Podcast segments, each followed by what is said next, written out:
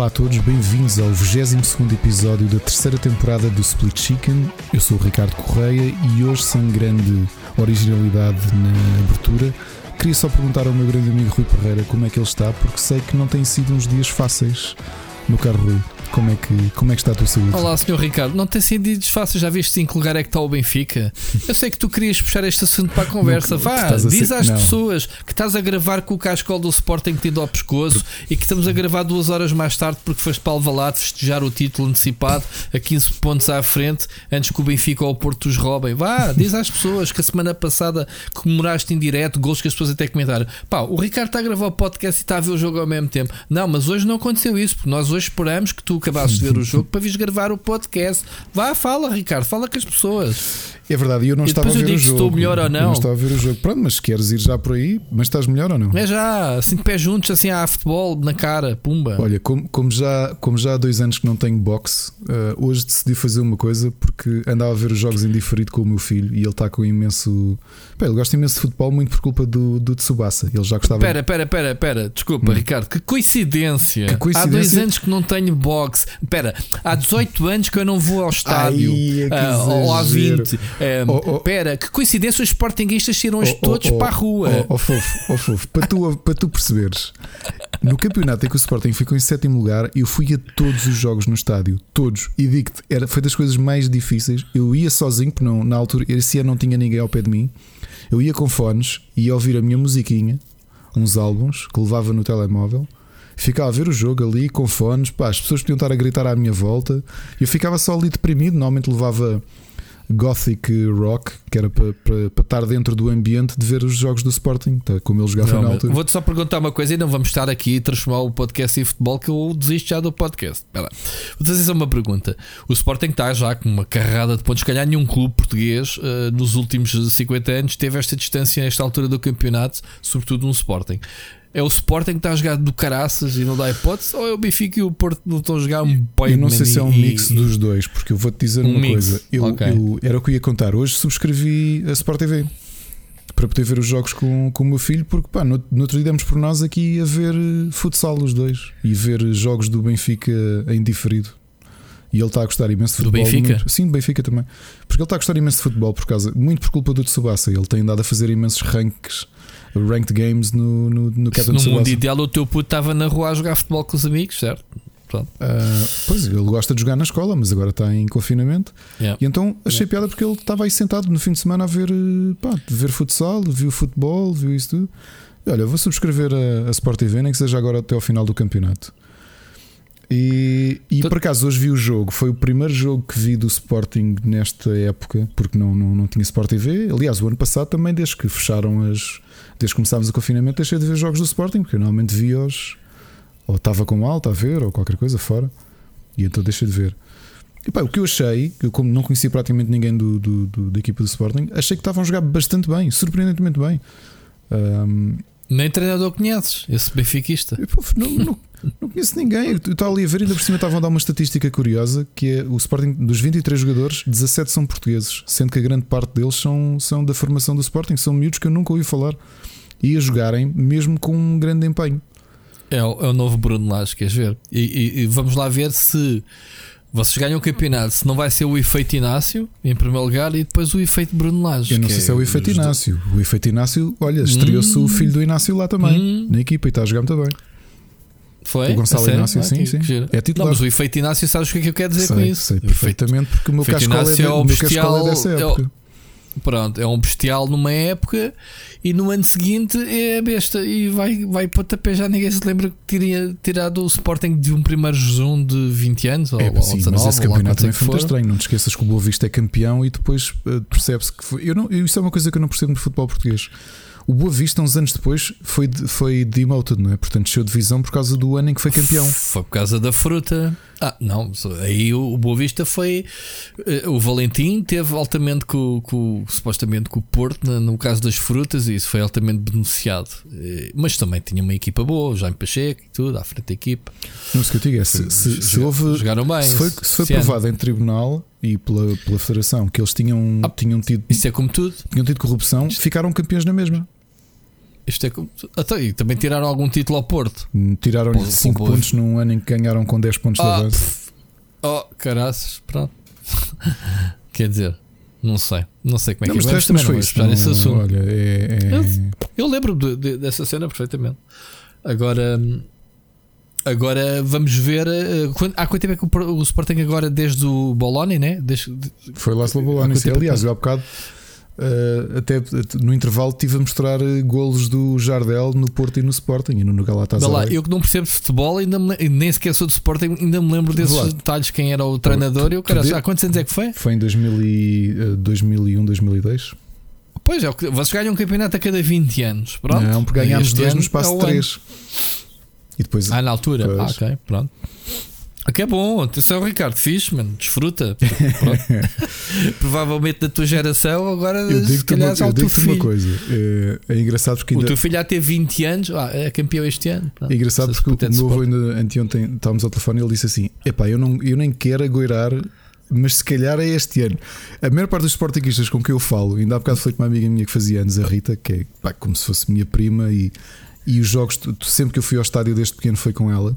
E ela também estava naquela. Epá, eu nem quero falar nisto. Yeah, para não agueirar, deixa só. Pronto, ele tem quantos agora? 15 pontos à frente, Sporting 12. 13 do deixa, deixa lá 13. 13.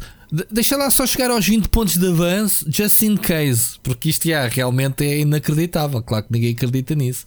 Uh, o que é triste para um clube, desculpa que diga, tipo, os adeptos estarem paninhos quentes, não têm ali firmeza. Pá, o único gajo que eu acho que ainda vejo digno disto tudo é exatamente o treinador, que é desde o primeiro dia até agora não mudou o discurso, man, é, a minha equipa vai ganhar esta merda, acabou. Estamos aqui para ganhar todos os jogos e não quer saber, meu. Percebes? É ou não é? Sim, assim, sim, sim, pelo menos sempre que eu ouço falar, e a seguir a ele é o Sérgio Conceição. Uh, curiosamente, a pessoa que eu mais gostava há uns anos atrás era o Jesus, e neste momento é um velho gaga man, e, e vai-te embora. Man. Tipo, não estás aqui a fazer nada no futebol, nem sequer tenho visto jogos do Benfica, não me interessa. Mas o facto dele ser um vira-casacos, meu, saiu do Benfica para o Sport, agora vai, voltou por um balúrdio. Agora, agora dizem que despedir o gajo que é inaceitável, porque basicamente o Benfica tem que chegar à frente com um balúrdio de tal maneira. Pronto, é estas coisas. Por isso é que eu não sigo futebol. Aliás, ainda não arranjei o cartão, não sei porquê. Mas pronto.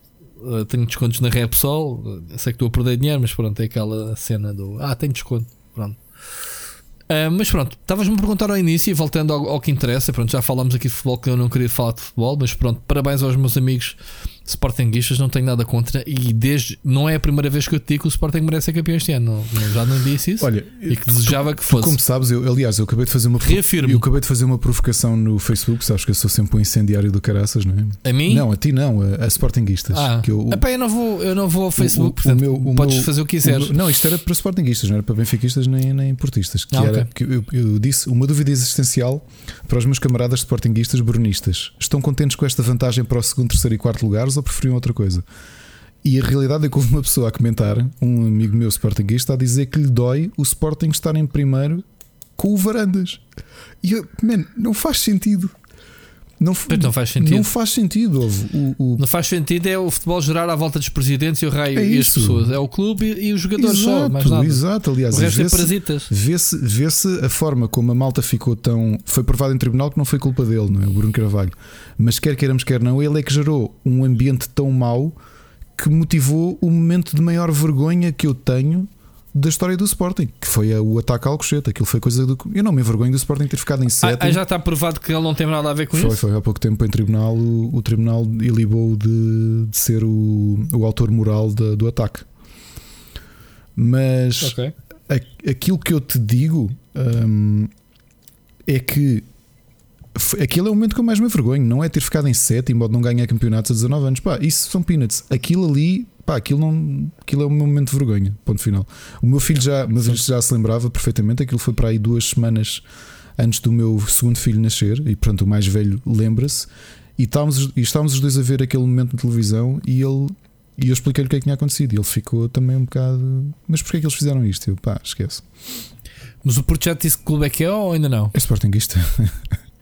Mas porquê? Porque foste tu que disseste que tinha que ser? Ou, não, não, ou não, nunca seria capaz de fazer isso. Não, ele passava muito à frente do estádio de Alvalade e, pá, e, e claro, eu, quando era pequeno fomos ver um. Eu tinha um amigo que era jogador de futsal do Sporting e como o futsal era aqui perto, íamos a imensos jogos. Pá, e o Sporting era tipo no futsal 7 a 1, 6 a 0.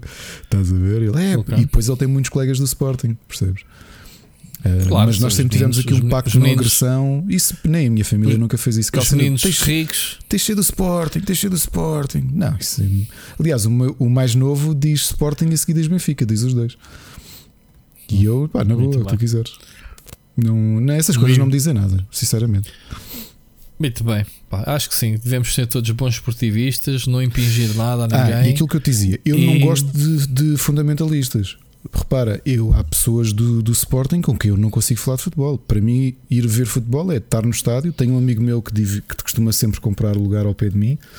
Uh, e, e, pessoas que tu também conheces, o Bruno Mendonça e o Pedro Nunes, são malta que, que não é ceguinha. Pá, que são pessoas. Mas não são o caraças, Não, oh, não trabalhaste com eles. Está calado, meu. Ouve, então portam-se tá muito bem. Ok, tu estás a querer comparar, man, um grupinho de sportinguistas que vai ver umas jolas e vê nos jogos uh, com pessoas com quem tu trabalhas e estás durante 8 ou 9 horas por dia, uh, durante 5 dias da semana, pois, okay. a ouvir esses caraças. Okay, okay. Uh, e diga aqui, e podes mostrar o podcast a eles. Ou, ou tanto ao Bruno, como ao Pedro, como ao Ricardo Esteves. Eu, os que quiseres juntar todos. as discussões que a gente tinha quando os meninos ganhavam dois jogos seguidos e eram os maiores, não, e o grossos, e o Benfica era uma porcaria, e depois era ao contrário, man, enrolava o rabinho.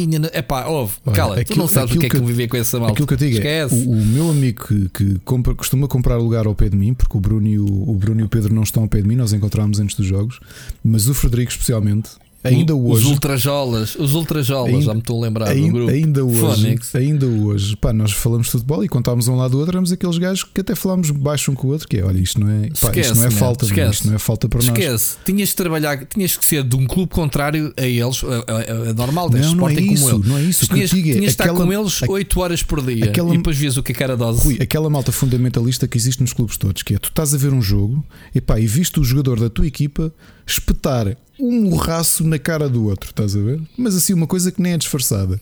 E quantas pessoas é que existem a dizer isto não é falta? Então, man, então ele foi contra a. Foi... Tá bem. Isso, isso, é uma questão diferente, é uma questão de caráter. Não estou a Quantas pessoas não, não vejo assim? Epá, tá eu gosto de ver futebol, foi da maneira como eu aprendi Há sempre a, a cena do quando há dúvida, por exemplo, eu não consigo ver e por acaso calhei ver onde é que. Não sei se foi no hospital, uh, já lá falamos disso, que vi as imagens do Porto. Já, yeah, foi no hospital que eu não tinha visto aqui em casa. Eu não consigo perceber onde é que há a mão do chaval do, eu também não consigo, Francisco. Eu também não consigo ver. Eu não consigo. O gajo há, há ali um, há um frame ver. que se vê com a câmera não, eu, também, não, eu também não consigo ver. E essas Isto, coisas... aquilo, é, é, aquilo é gol anulado nunca na vida. É, Mas diz que regra quando há não sei o quê e, eu, e, dá gol. Estás a ver? Isso é o tipo de discussões que, que, eu, que eu gosto de falar com pessoas que, pá, que, que vejam as coisas, porque é o que eu te digo. O meu avô foi atleta do Sporting e é Sportingista com a forma como eu me habituei a ver futebol com ele, meu avô sempre detestou falar com fundamentalistas. E eu aprendi a ver desporto com ele, pá, pelo desporto, que é, olha, isto foi mal, foi mal apitado, nós não merecíamos esta falta. Olha, isto devia ter sido penalti contra nós. Estás a ver este tipo de discurso? Ricardo, tens toda a razão, mas as pessoas que tu, uh, que tu falaste assim. do, do grupo não são okay, assim. Pronto, acredita. Tá bem. Então, olha, Esta é a minha opinião de quem conviveu com eles Epá, durante ouve, anos. Então é que não foi um ano, não foi o fim de semana da jola do, do jogo do Sporting e um quarto de hora antes de estar a falar com eles. Pois, é isso. Eram pessoas com quem eu convivia todos os dias. Então à segunda-feira, esquece-me, esquece. À segunda-feira, esquece mesmo. É fala com eles e diz assim: Olha, o Parreira meteu-se com, contigo outro dia no, no, com eles três. Podes ir buscar o Ricardo Esteves, com o Bruno Mendonça, como o Pedro Nunes. São os, os três lagartos, pronto. Que, que, era, que acho que não dava para conversar com eles. O Pedro Nunes ainda era a, a pessoa que, vá, que conseguia, uh, sim senhora, quando discernir um bocado das coisas. Mas juntos, esquece, man. quando o Sporting ganhava uns jogos, esquece lá isso. Bom, adiante, eu não quero saber de futebol. Vamos, Olha, vamos falar de Rui estava Parreira. bem. Rui Parreira, Pá, tive este fim de semana, Parreira, é? sim, aventuras. Pronto, agora não há genérico para mim, mas uh, sábado tive mais uma. Pá, sábado de vésperas de abrir uma live. Aliás, assim que, assim, que, assim que eu disse, estávamos a ver um filme à tarde, tranquilíssimos, e disse à, à minha mulher que acabou de jantar 8 e tal: Olha, vamos comer. Uh, tal, não sei o que, não sei o que mais. Assim que me levanto, começa a me dar umas dorzitas. Eu assim, olha, vou ali à casa do banho primeiro. Mas quando voltei pensei, uh, pá, primeiro tive uma dor de barrigazita, fui à casa banho, não sei o que, pensei que era disso. Passado um bocado, começou-me a dar umas dores que eu penso assim, eu conheço estas dores de algum lado. E com caraças, já voltou outra, mas não lhe vou dizer nada. Não, não vou preocupar. Começa a andar para a frente e para trás, e ela sei o que é que se passa contigo? Andas para a frente e para trás, olha, tu começar a ter aquela crisezita. É, começa logo, vamos buscar os medicamentos SOS, que eu tenho aqui uns SOS. Ah, mas isto não é novidade para ti. Já tiveste coisas parecidas? Já, tive há um ano e meio. Acho que até já gravávamos o podcast quando eu tive o último ataque. não, pois foi, pois falámos nisso. Tens razão. Uh, aí foi, aí foi duro, porque eu tive, é a terceira vez que eu tenho. A primeira tive de noite e aguentei mais dores e aquilo acabou por passar sozinho. Nunca soube o que era, mal disposição, ficou por ali. Só que na segunda vez, uh, ai ai ai ai, fui para o hospital ao ponto de sentir cada pedra e buraco de, do carro até chegar ao hospital, tal dores que era, o pessoal dizia: pá, isso é dores piores que grávida, das piores dores que podíamos ter. E eu, a sério, eu já sei o que é, porque é uma dor que tu não sabes mal-estar, não sabes onde é que está, a dor parece que tens ali, é pá, sei lá, não dá para explicar. Um, então, eu agora, agora mal me deu os indícios, fui logo ao hospital. E, e, como foi aqui na Amadora, perto, eh, foi relativamente tranquilo. Cheguei lá, aliás, eu tomei os, os medicamentos SOS para me aliviar, mas só me chegaram. Vá lá, tu estava a entrar no hospital quando fizeram efeito. Cheguei lá já quase sem dores. Mas claro, a médica disse: ah, ainda bem que veio, porque isso, SOS é para você não sofrer até chegar ao hospital, supostamente. Portanto, você isso agora parava e depois mais logo tinha outra vez. Pronto, foi uma, uma cónica, uma crise renal. Uh, hoje fui fazer os exames, fui lá outra vez. Portanto, eu espero que esta brincadeira de ir ao hospital não, não tenha consequências com a cena Também do Covid não, e caras. É, mas o hospital onde eu fui, uh, como. Uh, não, foi o hospital na, na Amadora, uma clínica ah. de Santo António. Não sei se ah, já viste sim, sim, sim, já sei qual é a clínica de Santo Acho que já fiz um exame há anos. Uh, essa cena, uh, por já, no dia em que eu fui, sábado à noite, fui, eram 11 e, e, tal já da noite. Aí hum, cheguei lá, era a única pessoa. As uma e meia, uma hora e meia que tive lá a soro, porque, porque estes tratamentos é logo a soro, injetam-te uma série de coisas no soro e estás ali a receber. Para tu veres as, as dores que eu tinha tal intensas na última vez, que eles despejaram-me um, um, saco de soro, continuei com dores, tiveram que me mandar um segundo saco para aquilo me passar. E este não, já não tinha dores, levei o saquito e tal, pá, tranquilo, vem para casa. Uh, vim com as receitas. Domingo de manhã fui à farmácia buscar os medicamentos que tinha que tomar e estou neste momento medicado. Fui fazer hoje os exames outra vez. Ah, e estava a dizer que naquela noite estive sozinho no hospital. Era o único cliente. Pai, dali daquele pessoal todo. Era um pai entre recepcionista, despistagem, médicos e não sei o quê, pai, meia dúzia deles que lá estavam no hospital, pelo menos naquela ala, uma das emergências onde eu entrei, e eu era a única pessoa que estava por ser atendida tanto quanto me pareceu nas urgências. Portanto, nem sequer aquilo tem ali Covid. Portanto, só se houver algum azar. Portanto, não sei. Um, e hoje fui lá outra vez. Já apanhei mais gente, sim, porque hoje já foi à parte dos exames. E agora vou outra vez lá no, aí num dia qualquer, até no fim do mês, no sábado, acho eu. No último sábado do mês, uh, mostrar os exames ao médico e, e urologia e ver o que é que se tem. Ou seja, eles hoje não me detectaram nada.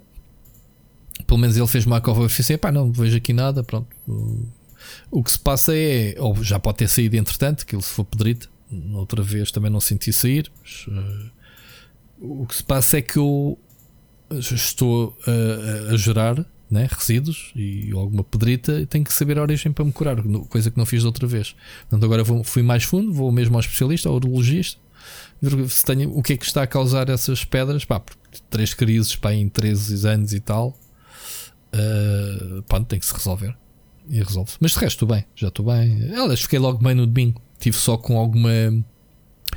Tive só com alguns problemas de estômago, porque a medicação acho que é forte e, e até numa situação normal deveria tomar uma capa, uma cena para atenuar a mal-estar no estômago, mas nem sequer tomei isso. Mas tranquilo. Já estou bem, pá, já estou aqui para as curvas. Aliás, estamos a gravar podcast tranquilo. A única coisa que me chateou foi que no sábado estava a preparar assim uma live bem fixe e o caraças e não fiz. Pronto avisei malta tipo 5 minutos antes de começar lá assim: olha, não estou a sentir bem. O pessoal quer é que tu estejas bem. Ainda, bem. ainda não tinha resolvido ir ao hospital quando eu disse: olha, estou-me aqui a sentir mal. Ainda não tinha percebido o que é que. Claro, o pessoal quer ver-me bem, obviamente, estou a brincar. Mas, já. Yeah. Siga para a frente. Só, as vezes que tenho ido ao hospital foi por causa desta porcaria, nunca vou por causa de mais nada. Até agora, desde que parti as pernas, não tinha ido ao hospital fazer nada, tirando isto. Mas pronto, isto é o PDI, já sabes.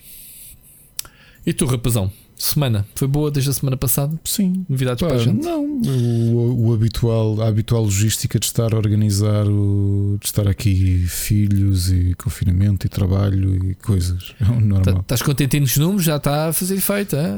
Já, é, mas é engraçado quando vês. Há malta chalupa e há, eu, eu, eu acho que esta história do a história do, da pandemia também abriu um, um, um, um setor curioso da, da população que são as pessoas que tentam ficar famosas, percebem, ok, se eu, se eu, se eu apelar aqui aos negacionistas, que vou começar a ter uh, destaque. Quem? Quem é que fez Muita isso? gente, uma delas mais recentemente, a Joana Amaral Dias, é? que foi do Bloco de Esquerda e depois fez o partido dela e essas coisas todas. É, tem um partido agora? Teve, já não tem, não sei, não sei. Mas está na CMTV, ela fala de tudo, fala de futebol, política, agora pandemia, ela é especialista em tudo. E um dos últimos posts então, dela era a dizer: Vem como é os tipo números baixaram. No Nuno em, em feminino? Uh, sim, mas em, em, em, em mau. em mau. Uh, okay. Como os números estão baixos, não fazia sentido este confinamento. E, pá, e não há nada a dizer. É tipo. É como tu dizes assim: olha, vem como não valia a pena travar o carro, não batemos contra aquele muro. não, não é. O pensamento não é assim, amigo. Não é de todo. E depois, pronto, continuas a ter essa loucura, tipo aquele restaurante Lapo, não é? Fazer os seus jantarzinhos à porta fechada e festas e lives. Continuam a fazer? Continua. Continuaste no Agora, a PSP, sim, a PSP foi para a porta à espera que a malta saísse para os multar a todos. Esses gajos estão mesmo a pedir. Bem, mas se calhar contas feitas vai-lhes sair bem, porque depois disto da pandemia, os gajos só pelo nome são famosos. Ou infames, por, por exemplo, o Diogo Batáguas, que hum. uh, pelo que eu percebi, ele, ele participou em muitas, muitos espetáculos lá de stand-up. O último, o último relatório Antes, DB foi a bater neles. E ainda hoje a Joana bater. Marques da Renascença, que tem aquele segmento que eu já aconselhei aqui várias vezes, o extremamente desagradável. Hoje foi outra vez um episódio dedicado a eles, percebes? Só que é como tudo, se lhe ganham clientes. Pá, esta malta chalupa e negacionista que acha que o governo, que isto é tudo um, a ordem mundial que fez a pandemia e a pandemia não existe, mas existe ao mesmo tempo para nos controlar e a vacina não funciona, mas serve para matar os velhos. Sei lá, tu... isto ser, ser chalupa e ser negacionista deve não, ser uma coisa que, é, para ser, que dá para, trabalho. Para matar os velhos, mas é a natureza, eh, é, o, é a lei de Darwin, é a cena, a evolução natural. Oh, Rui, mas, mas já viste, isto, deve, isto deve dar trabalho, deve dar muito trabalho ser negacionista.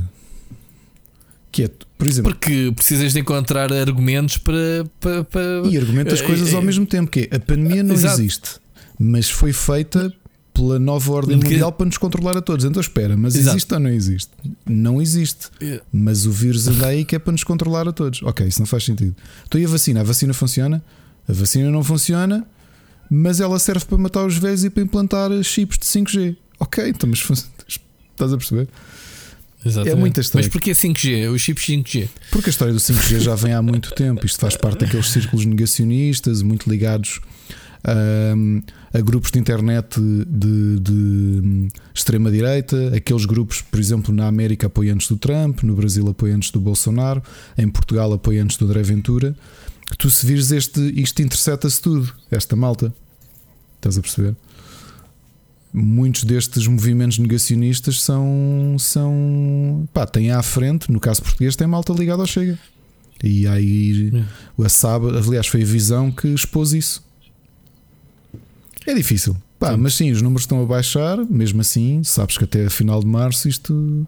Este segundo período é em casa. Portanto, isso acho que já, já nos mentalizamos todos.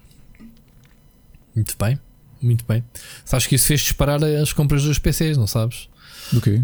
pessoal tudo ah, contentinho. Sim, sim, sim, sim, sim. Pronto, era só um dado, lembrei-me. Ficar em casa agora bate isso. Estive a, fazer um, um, artigo sobre essa cena do, das vendas dos PCs em Portugal. Disparou. E, e, curiosamente, já que falamos nisso, top 5 das marcas a gente associa às HPs, que é a número 1 em Portugal, uh, para quem não sabe, e depois associa a LP, a AS, essas coisas todas. E esquece. Uh, por causa da pandemia, sabes que o governo fez as compras, teve que comprar computadores para a malta, ainda está para entregar não sei quantos, há 400 milhões de investimento. Uhum.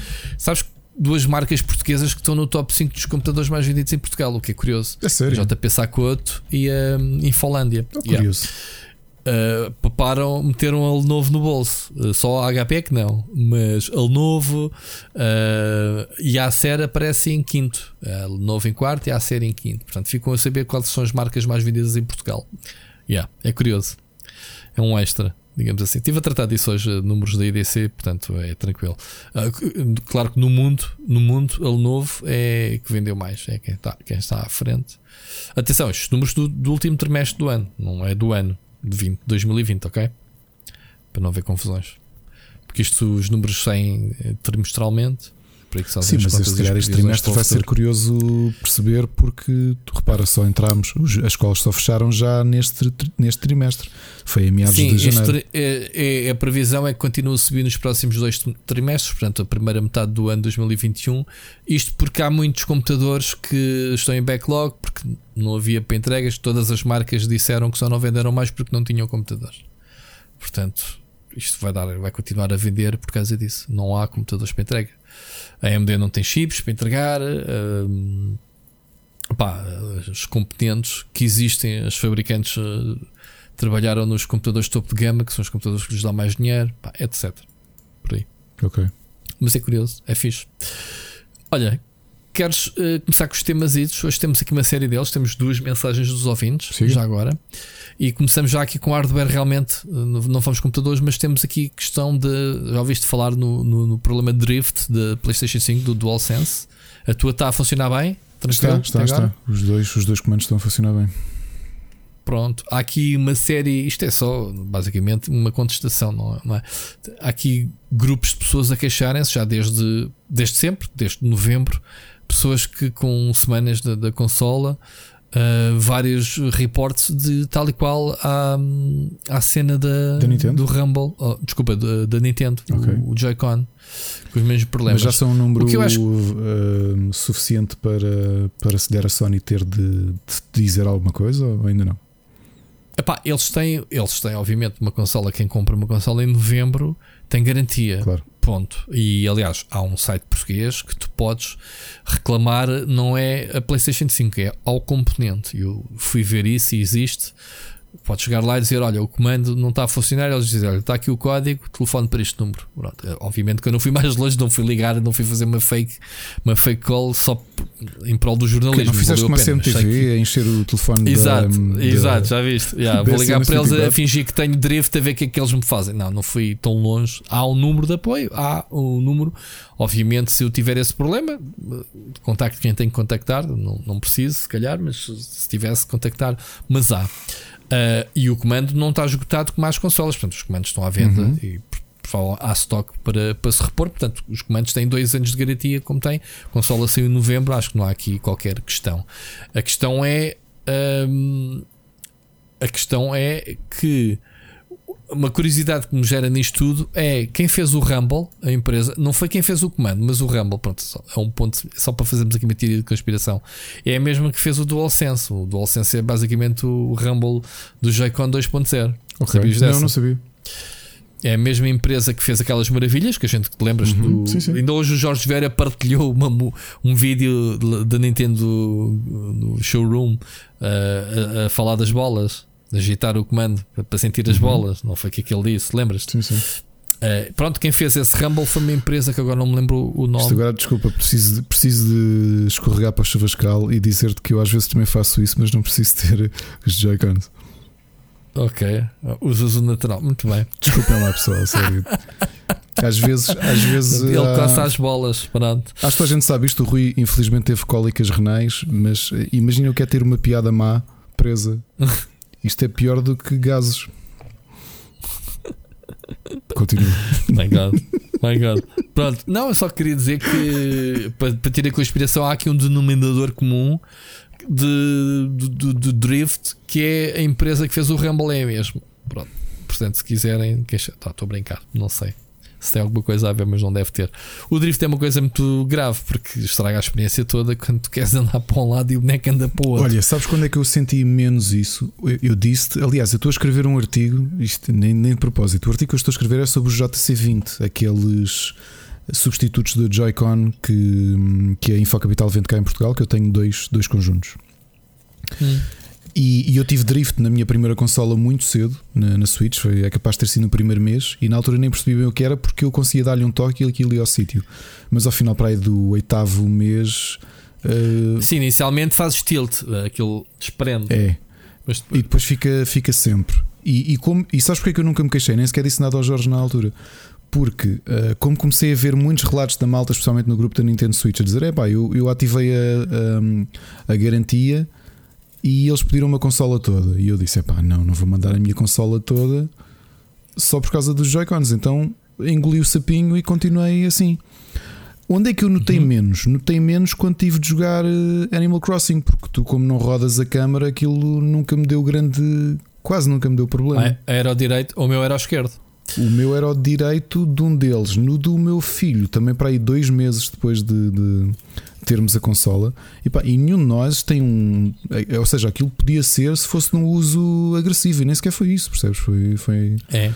Então vai lá jogar o Fire Emblem Three Houses com, com o drift no analógico ah, esquerdo ah, e depois a gente conversa.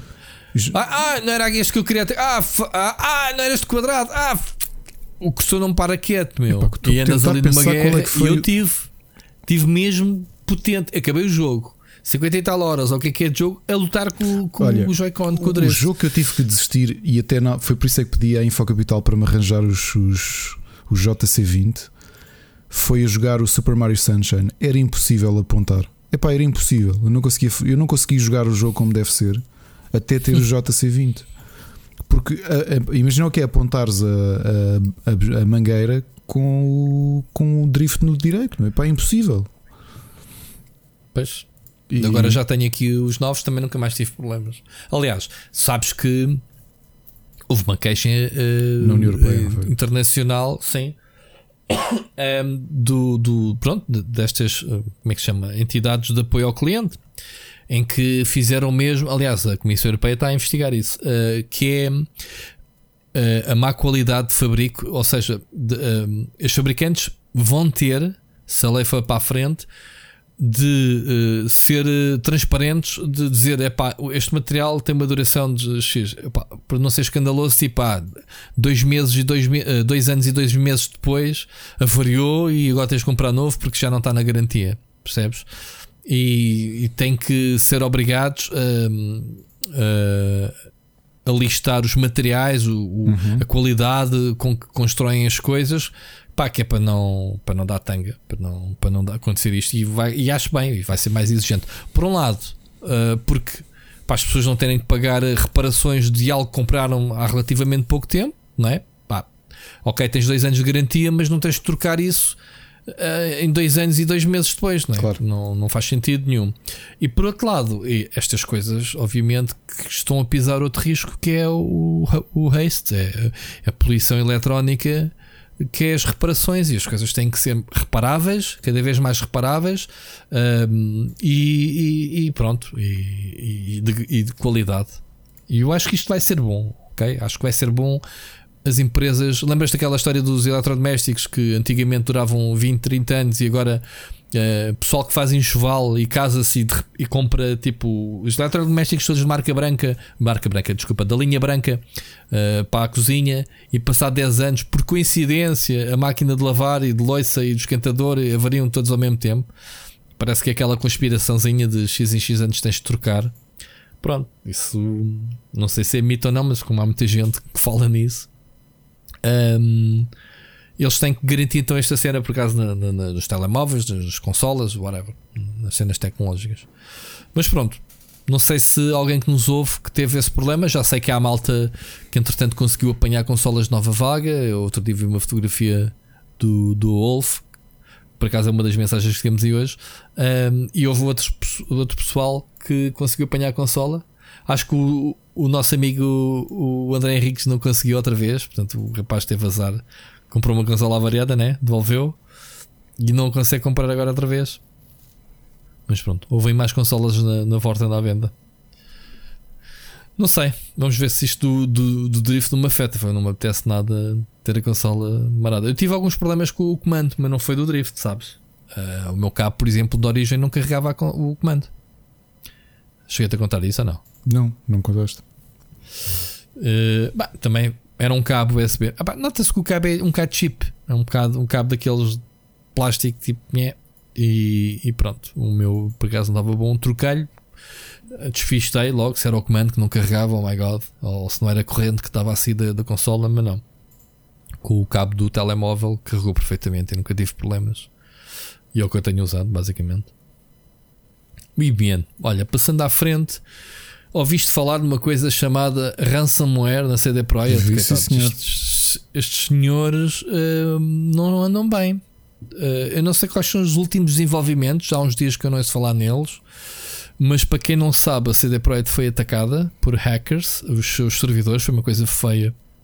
Roubaram, uh, portanto, o código-fonte, roubaram basicamente o motor. Uh, o Red Engine deles, uh, roubaram, tiveram acesso a jogos como o Witcher 3 Non-Release Version, significa que provavelmente é a versão PlayStation 5, Xbox Series X do Witcher 3, do, do, do Cyberpunk 2077, do Gwent, etc. Portanto, o que é que aconteceu depois? Fizeram uma carta, deixaram lá uma mensagem a dizer que pronto, que, que estava tudo encriptado que, mesmo sabendo que a CD Projekt podia repor eh, tudo outra vez com os backups, uh, eles tinham do lado deles uh, informação, cartas, acionistas, etc. E que se eles não pagassem 48 horas um valor que não sei quanto, eles iriam começar a, a colocar na net e iam mandar os documentos, como eles disseram, para os meios jornalísticos para todos ficarem a saber uh, Shitty Company que eles eram. Portanto, foi assim basicamente as palavras. Estou-me uh, a rir por ironia. Uh, a CD Projekt, obviamente, que fez aquilo que deve ser feito, que é não, não, não ceder. até publicou na íntegra a carta que eles deixaram. Acionaram os mecanismos, obviamente, uh, para reporem as suas cenas. Mandaram-nos passear macacos, mas o certo é que, passados os dias, ou melhor, passadas 48 horas, o código-fonte do Gwent apareceu na Darknet. Ok? Uh, portanto, já e, e, correram também na altura informações de que os jogos que eles roubaram estavam a ser vendidos o código-fonte por 7 milhões de dólares na, da Dark Web. Portanto, há quem diga que já foram comprados, que houve quem comprasse, outros dizem que não. As imagens com os diretórios dos fecheiros também apareceram, uh, foram, foram revelados. Uh, pá, não sei em que pé está essa situação, devia ter visto antes de gravarmos, mas não parece que haja grandes novidades sobre isso. Ricardo, foi isto que entendeste que aconteceu? No, ou não sabias tantos pormenores? Não, não sabia tantos pormenores. Eu tinha lido umas, uns cabeçalhos sobre isto e fiquei tipo, ah, coitados, olha, parece que isto há uma onda, há uma maré baixa para eles. E, e Epá, é, vamos lá ver, as empresas, não há nenhuma empresa que seja eh, pá, impenetrável. Tu, tu ouviste falar no caso do SolarWinds nos Estados Unidos? Não, o que é que isso Pá, o, Sol, o SolarWinds é uma empresa de painéis solares, mas um, com ligações a, a, desde, desde entidades governamentais dos Estados Unidos à Microsoft e outras grandes empresas que foram comprometidas à conta de um hacking à SolarWinds. Estás a ver? Uhum. Isto é uma rede, mano. Isto é tipo foi, foi apanhado tudo. Isto tem corrido muito tinta porque não se sabe uh, as implicações que isso possa ter a nível de cibersegurança. Por exemplo, a Microsoft diz: Olha, fomos, uh, escrafuncharam cá dentro, mas não nos tiraram nada. Ok, Pá, outra coisa, a CD Projekt eles disseram que dados de clientes e de utilizadores não foram comprometidos. Portanto, menos mal, uh, menos mal nisto tudo. Mas a cena da SolarWinds é muito grave. Estamos a falar das maiores empresas tecnológicas que, obviamente, têm que estar altamente protegidas com ataques. Mas os ataques são inevitáveis. Basta, basta, e o Sírio que nos ouve sabe isso. Epá, basta que tu sejas um alvo e eles vão-te vão -te, vão -te entrar, de uma forma ou de outra, vão-te apanhar na curva. Uh, isto é como dizem as empresas uh, de, de cibersegurança: pá, os hackers estão sempre à frente. Tu andas só a correr atrás. Os hackers são sempre são cada vez mais sofisticados, cada vez mais tecnologicamente avançados e têm capacidades de entrar em, em sítios. O, o, que é que tu fazes? Entram-te em casa, tens que meter uma fechadura mais forte, voltam-te a entrar, metes uma fechadura mais forte, estás a ver? E andas sempre atrás. Nunca andas à frente. Até podes lá meter uma super tranca que eles demorem tempo, mas acabam por te entrar. Portanto, yeah, é basicamente isso. Não há ninguém que seja a SAF. Mas tem havido muito. Pá, isto, por exemplo, as pessoas em termos de, de pandemia, isto que aconteceu com o Rico Fazer, está, está, que, que, ele caiu, aí ele caiu mesmo num esquema. Mas há muitos esquemas a acontecer. Tu não, não tens noção. O meu mail do SAP, o, o geral, que é um mail público, todos os dias eu, eu, eu tenho que andar a esgravatar mails de coisas eh, mesmo necessárias e informações ou press release ou o que é que seja, no meio de 50 mails de spam. E quando a gente diz spam, diz aqueles mails em que tu, se não te pões a pau, vais lá clicar e, e, e levas com um phishing zit. Uhum. Estás a perceber? E porquê? Porque, porque nesta altura em que as pessoas estão mais em casa, estão mais ligadas e mais disponíveis para andarem a verificar o mail, uh, estão preocupadas com isto do Covid, estão preocupadas com as compras, fazem cada vez mais compras online, recebem depois mails a dizer: Olha, a sua encomenda do CTT Express está atrasada, clique aqui para saber onde é que ela anda. E tu, epá, Phonics, realmente nunca mais chega. E tu, pimba, instintivamente clicas e não reparas: Ah, isto nem sequer é um mail do CTT, do, do origem. Mas na tua ideia foi: tu compraste coisas e estás à espera de encomenda e recebeste. Ou seja, eles vão atrás de ti, vão-te apanhar. Assim. Ou percebe? Assuntos que tenham a ver com Covid, não sei o quê, já há uma vacina, epá, coisas que, que, estão, que as pessoas estão associadas e que facilmente são enganadas com isso. É preciso as pessoas terem muito cuidado com todos os mails, não, não abram Pá, aquelas regras básicas, eu farto-me escrever quase todos, dia sim, dia não, a gente escreve sobre dicas para não ser enganado, ou empresa X eh, salienta que há um novo vírus, epá, foi que isso é o pão nosso cada dia no tech. Portanto, deixo aqui também o aviso. Portanto, isto que aconteceu ao CD Projekt, man, é, coitados, o CD Projekt não está numa maré de sorte e é irónico que eles que é um jogo, o Cyberpunk é um jogo sobre hacking e sobre essas coisas todas, eles têm sido, mas isto é uma coisa muito séria. Vamos ver as consequências agora para a empresa no futuro, o que é que vai acontecer. Mas pronto, Ricardo, era isso, basicamente. Queres passar a mensagem do Sírio? Vamos ouvir o Sírio. Falando em, em, em, segurança informática. Em segurança informática. Hoje é, é, é o dia dos, do, do pica-pau, não é? Portanto, vamos andar aqui a picar temas e vamos lá. Vamos lá ver o Sírio.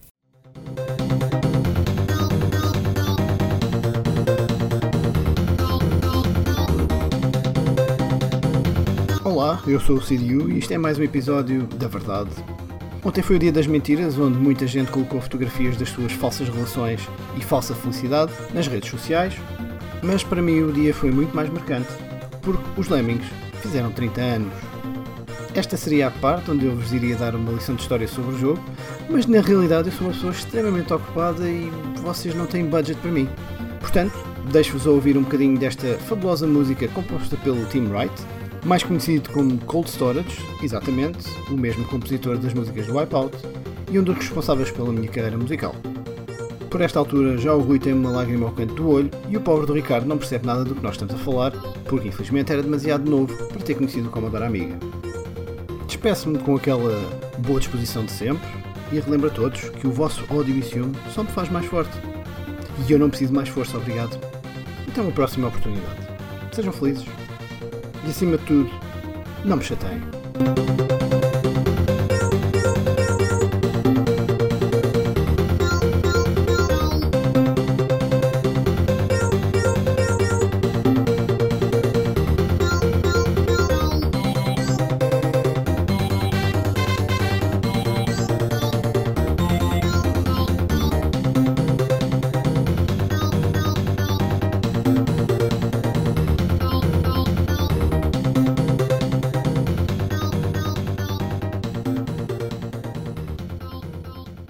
Diz lá, Ricardo, não é um grande som?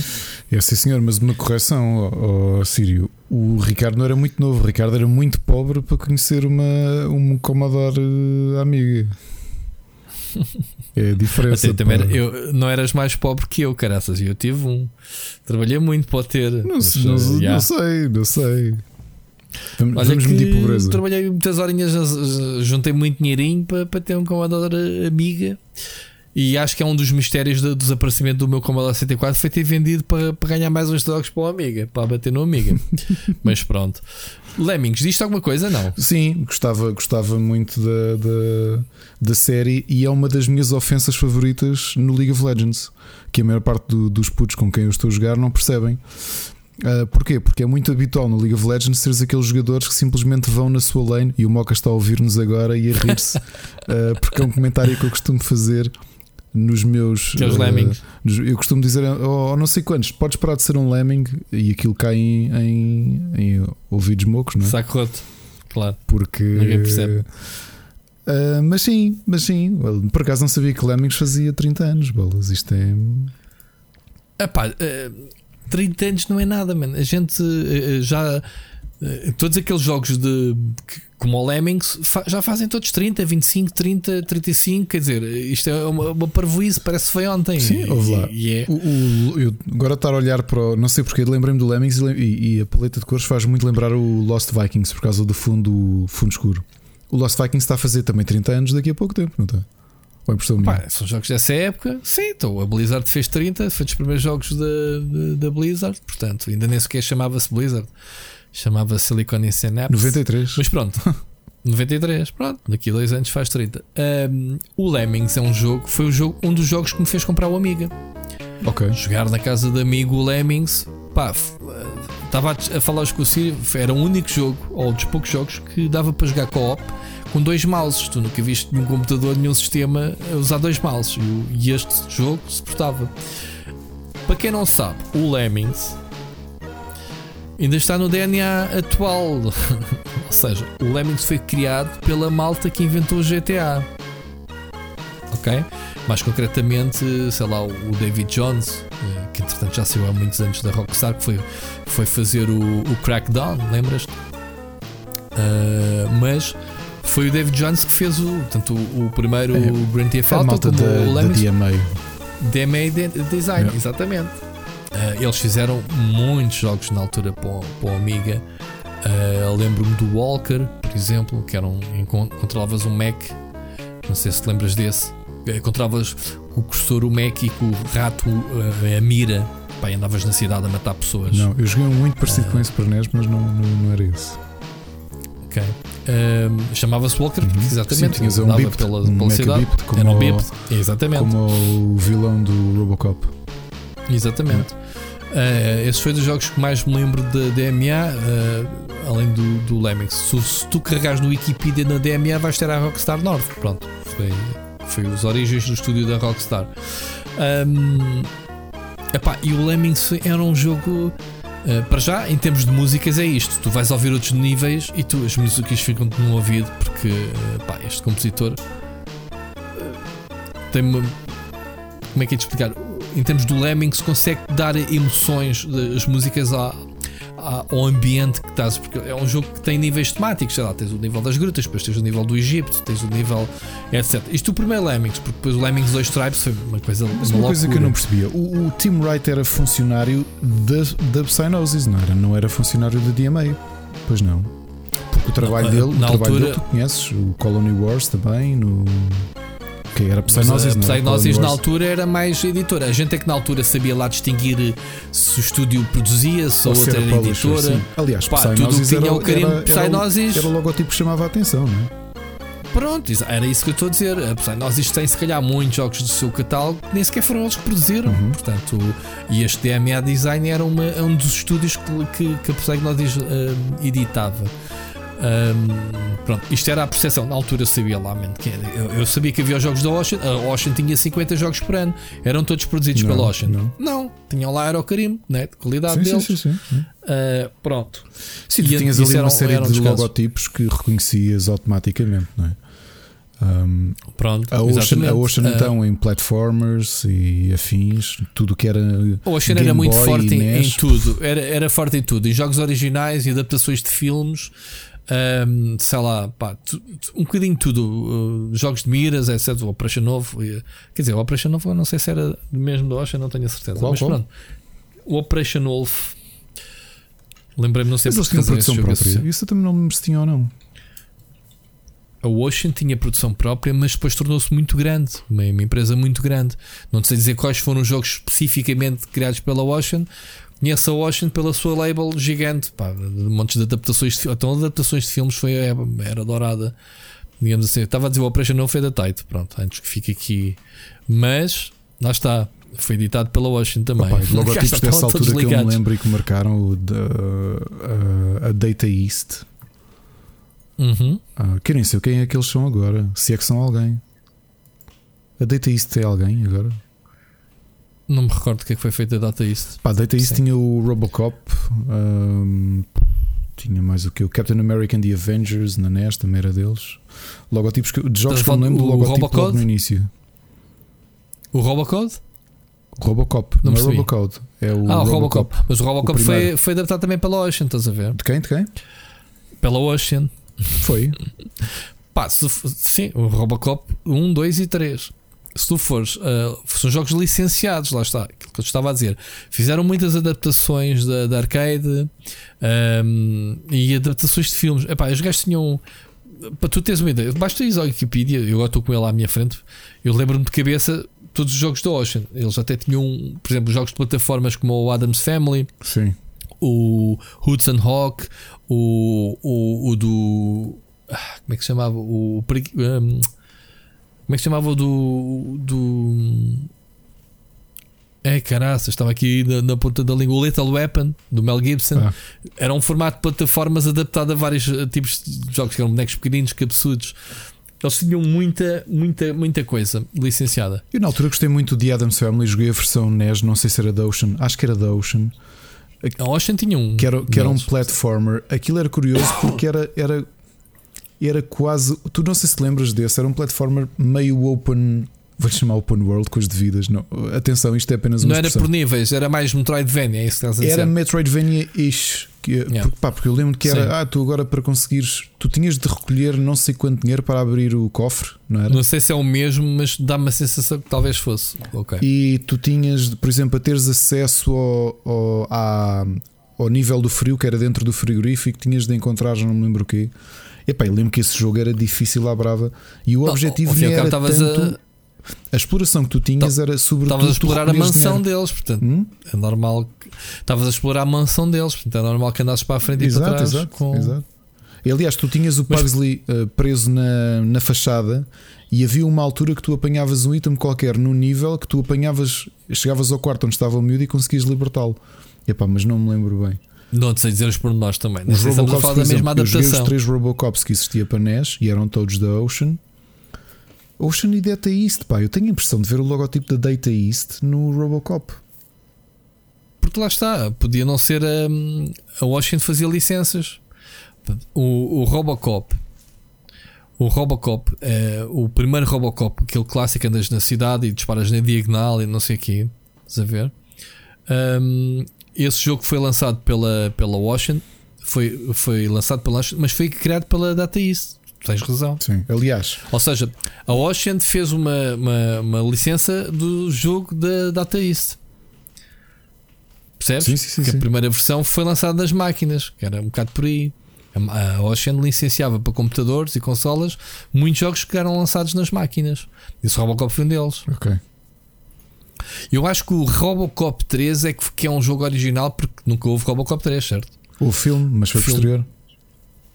Foi posterior. Eles, eu lembro-me que havia um Robocop, acho que era o Robocop 3 no Amiga, que até era assim bem da primeira pessoa, depois quando entravas no carro, epá, havia uma cena, uma cena epá, assim. Eu só joguei os de NES e os de NES eram. Eu não os consigo distinguir porque eram todos side-scrolling uh, shooters, uh, platformer-ish. Um, que tu tinhas sempre uns, uns, precipícios e tinhas que saltar de, de edifício de, de, de varanda em varanda e coisas do género. Muito bem. Mas pronto, não querendo fechar ao, tema do, do, do Sírio, pá, o Lemmings. Vamos voltar ao Lemmings. Eu não sei porque é que fomos perder tempo a falar no hoje, porque era um assunto outra vez. Do DMA. Mas pronto, o que é que acontece? Uh, só anos mais tarde é que eu percebi que os Lemmings existem, mas não tem nada a ver com estes Lemmings do jogo. Uh, Sim, são animais de... Sim, são os animais. São, os animais que escavam, que escavam, são tipo umas marmotas. Não é marmotas? Sim, são, são roedores, não é? São os roedores cavam buracos. E basicamente é o, que, é o que se faz neste jogo, só que são humanoides neste. Os lemmings são bichos suicidas. Abres a portinhola e eles vão para uma direção, que é aquilo que tu dizes do, do League of Legends, vão na, numa direção até tu interagires com eles. Se tu não fizeres nada, ou eles batem numa parede e voltam para trás, ou caem no precipício, suicidam-se, etc, etc. E o objetivo é esse: a portinhola até à meta, até ao destino deles, tu tens que os guiar. Podes sacrificar alguns, como por exemplo meteres um, tenhas várias ações, para que, estou a explicar o jogo para quem não conhece, o Lemmings, uh, como se fosse possível. Uh, tinhas ações como colocares um tipo uh, a barrar para ninguém passar, bat, batiam neles para trás, ou seja, criares obstáculos para eles, uns a cavar a terra, fazeres rampas, outros a construir escadinhas para subires, outros a explodir simplesmente, suicidá-los, etc. O objetivo de cada nível era levar uma porcentagem de lemmings de um lado para o outro se possível 100%, mas obviamente que há muitos níveis que foram, foram feitos para, para que tu sacrifiques, sacrifiques os lemmings. Mas o que me marcou mais foi no 2, que eles uh, extrapolaram. Não sei se jogaste o 2 ou se te lembras, que era o Tribes. Basicamente o conceito inicial traduzido em 12 tribos, se não me engano, temáticas, e cada tribo, os seus lemmings tinham ações distintas. Uhum. Opa, e então aquilo desde, sei lá, a, a tribe de desporto que podia lançar dardos para fazer, sei lá, pontos uh, com, com, os dardos, ou sei lá, do circo, enfim, muito giro. Eu lembro-me de, de, de, aquilo tinha uma série de níveis por cada tribo, para fazer os 100% tinhas.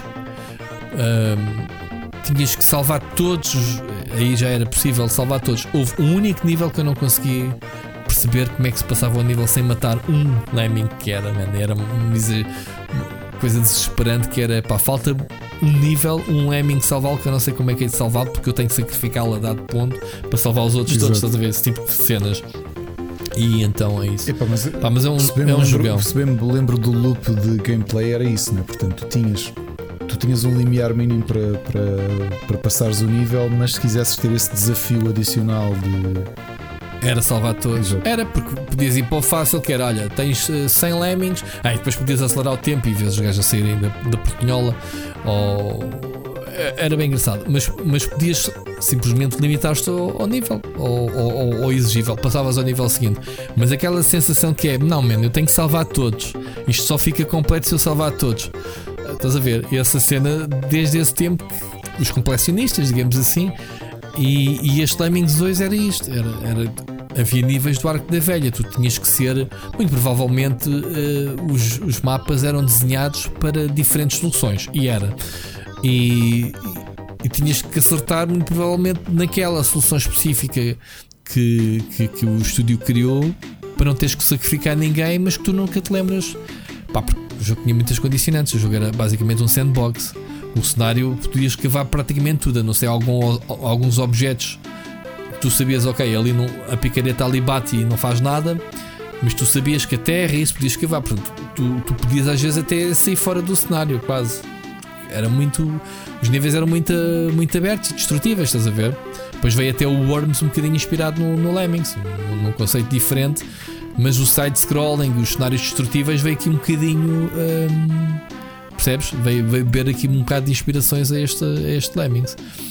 Pá, saiu o primeiro, o segundo. Depois ao bocado também estava a falar com o Sírio por disso. O Lemmings 3 foi a tentativa deles entrarem na PlayStation, na primeira PlayStation, e transformaram o jogo. Chama-se Lemmings 3D. 3D.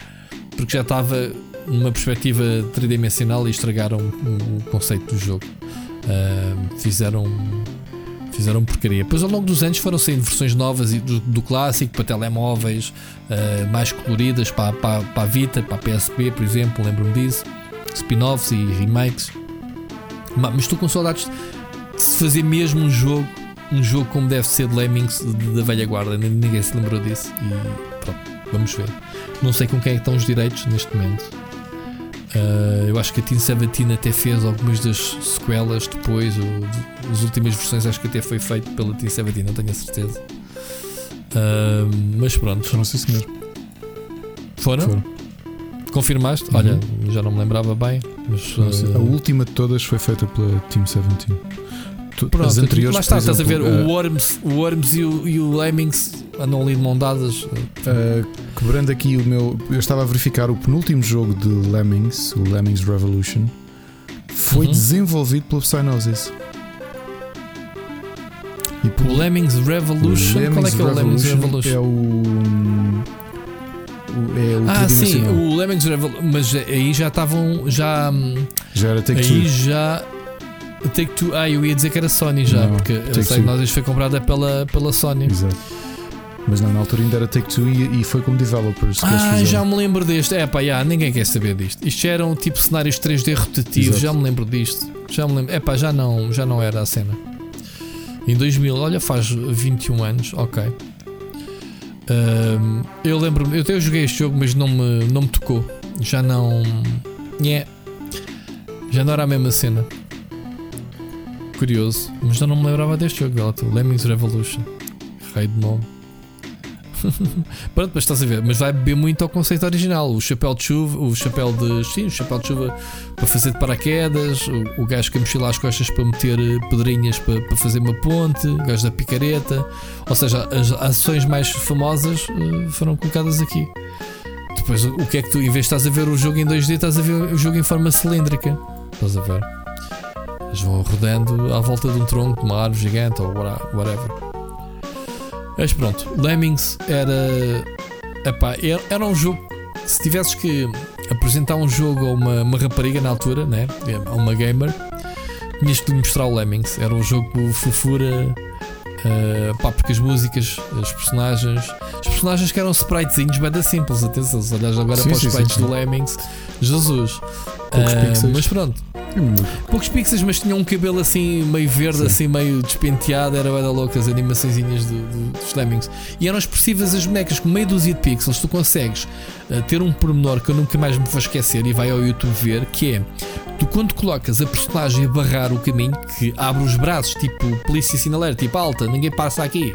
Estás a ver? Braços abertos para os lados.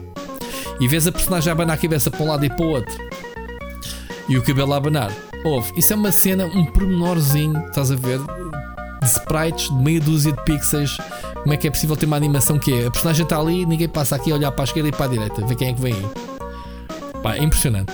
É impressionante mesmo. Portanto, façam esse exercício, quem quiser. E as personagens eram altamente. As animações delas eram muito giras, pá. A cavarem, não sei o quê. Tu conseguias.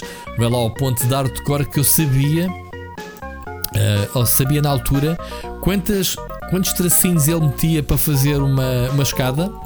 Até porque no fim, ele, eh, quando estava quase a acabar a escada, ele fazia tac, tac, tac. Acho que eram os três últimos degraus, fazia um barulho sonoro. Ou seja, tu tinhas que ir rapidamente lá com o cursor, se quisesse que ele continuasse a fazer a ponte, porque o jogo, entretanto, apesar de teres pausa e dar ordens a eles, pá, às tantas tu tinhas que coordenar ações de uma série de bonecos ao mesmo tempo. Tipo, este está, está a cavar aqui, mas este tem que já começar a fazer ponto para aquele lado e depois e já meter uh, chapéus de chuva nestes gajos que vão cair. Pá, tinhas que fazer uma série de ações seguidas.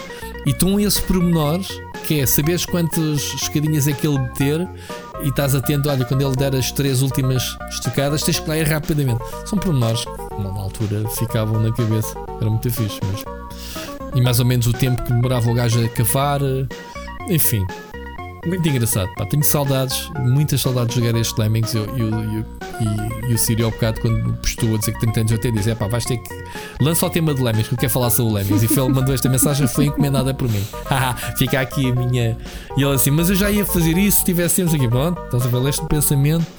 Uh, mas eu queria falar do Lemmings dos 30 anitos. Uh, nem eu sequer sabia. Ele, ele lembrou-se dos 30 anos, eu não me lembrava. Pá, não tenho aqui a minha agenda com as datas dos jogos. Amanhã à tarde, outro jogo qualquer a fazer 30 anos, que era o que tu estavas a dizer. Ou seja, Lost Vikings, ou seja, outro qualquer. Enfim. Mas este é um, foi um jogo muito importante na minha vida de gamer, porque foi um jogo que antes de eu ter amiga, eu já conhecia o jogo de trás para a frente que eu jogava muito na casa do amigo, do, do amigo meu no Amiga dele. Este, o Beach Volleyball, o Overdrive, o, desculpa, o Overdrive, não, o Nitro. Pá, jogos clássicos do, do, do Amiga 500. Podíamos estar aqui a noite toda a, a falar sobre isso. Muito bem, Siri, muito obrigado pela viagem na memória, obrigado pela música e siga. Caraças. É do caraças, não, é não é? Isso. Desculpa, por causa do Lemmings. Ah, oh, God. Que é Há uns anos ou não sei há quanto tempo já o Machado parou com uma rubrica muito gira que ele tinha que era o Professor Machado. Não, era o Perdidos e Machados? Perdidos e Machados, que ele era o Professor Machado, isso ah, mesmo. Okay. E eu enviei-lhe Ele ainda está à procura do jogo. Machado, ainda não encontraste o jogo que eu te perguntei e dei-te pistas, nunca mais, mas pronto. Houve um jogo que eu, que eu enviei e lhe perguntei e ele também não encontrou. Acho eu. Acho que ele não encontrou. E era Lemmings? Não, eu andei antes a pensar nele e não é que agora tropecei nele enquanto tu falavas por causa do, do Commodore 64. Qual era o jogo? Eu tinha na cabeça um jogo que joguei, a versão de NES. Acho que isto hum? havia para NES ou será que joguei em casa do meu primo? Uh... Olha, isto era da amiga. Caralho, isto era da amiga eu joguei em casa do meu primo. É que eu tinha na minha memória de jogar um jogo com, bora, com uma bora. torre cilíndrica. Ok. Inicialmente o jogo era um platformer 2D, mas o, o, a torre no centro era um cilindro e as plataformas iam rodando. Ok. E tu não é que é o, o Nebulous? Qual? Nebulous. Ok. Eu não sei há quanto tempo dele. andei a, a pensar Deixa... qual é o jogo Deixa-me ver se eu... que eu joguei em puto que tinha um. Aliás, ZX Spectrum. Também ZX Spectrum. Vou tentar ir à procura do, do da imagem. O, ne, o nome é-me conhecido, mas não me lembro Nebulous, de ter afinal, isto começou. Deixa-me só confirmar. Ah, já sei qual é. És um, um sapo. Exato, é? mas a questão era mesmo o, a tecnologia de veres o. Veres o. Ajuda. O cenário a rodar. O cenário a rodar. Sim. Com quem? Faz lembrar aquele do Lemmings, o Revolution. Foi exato, foi por isso é que eu me lembrei. Olhei para aquilo e eu, é como é que se chama aquele jogo? Porque eu andei montes de tempo. Eu tinha jogado isto. Ah, já percebi. Eu joguei a versão Game Boy, só que se chamava-se Castellian. O porte de Game Boy okay. chamava-se Castellian. E eu tinha mandado okay. um, mandei para o Machado, acho que não Perdidos e Machados há uns anos, um, uma carta, entre aspas, a dizer-lhe: um, Epá, procura-me este jogo. Então despede o Machado. eu por acaso este jogo não me diz muito. Não, não joguei. O meu amigo tinha muitos jogos, não, não quer dizer que eu tenha jogado a todos. Conheço de nome, mas nunca, nunca não me lembro de ter jogado. Mas deixa lá. Conheço, eh, joguei jogos mais estranhos, como o WizKid. Coisas que tu se chegasses na altura, tipo, what the fuck? Estes gajos andaram para aqui a fazer. Não sei o que é, WizKid. O WizKid basicamente era uma cabeça e depois encontravas o corpo do, do, do gajo durante muito tempo controlavas só a cabeça da personagem. Aliás, se fores ver a capa do jogo, tens um gajo e tens a cabeça dele. Uhum. tipo, uma bola. No jogo controlavas isso. Enfim, coisas malucas. Isto é o episódio do, jogo do, do Blast from the Past. Blast from the Past. A gente de vez em quando faz estas coisinhas assim. O pessoal pode mandar mensagens a recordar-nos, tipo, como o Lemmings, como outros jogos. A gente, se tiver nas minhas memórias, Uh, está. Olha o whisky da da Ocean. ah pá, é o que eu digo na altura que todos os jogos eram da Ocean. A Ocean tinha, tinha, tinha bem jogos, meu, tu não tens noção do, do, não tens noção do monopólio que, que, a, que a Ocean tinha. E agora deparei-me com, uma imagem da Amiga Power, capa do, do, do WizKid, que eu lembro-me ter esta, esta revista para tu veres com a solução do Monkey Island 2. Mas tu compravas, tu compravas hum... revistas. Sim. Esta comprava a Amiga Power e a Amiga Format. E depois a Joystick. Depois a Amiga Power morreu. Ou a Amiga morreu. Depois começámos, em vez destas, começámos a comprar. Começámos a comprar a, a Joystick francesa. Estás a dizer que. Mas Amiga Power é muito Ufa, fixe. Na altura, na altura havia logotipos que tu te lembravas logo. A Data East, eu não sei se foi de jogar muito os Robocops, e já aqui falámos da Ocean também, hum. da Acclaim.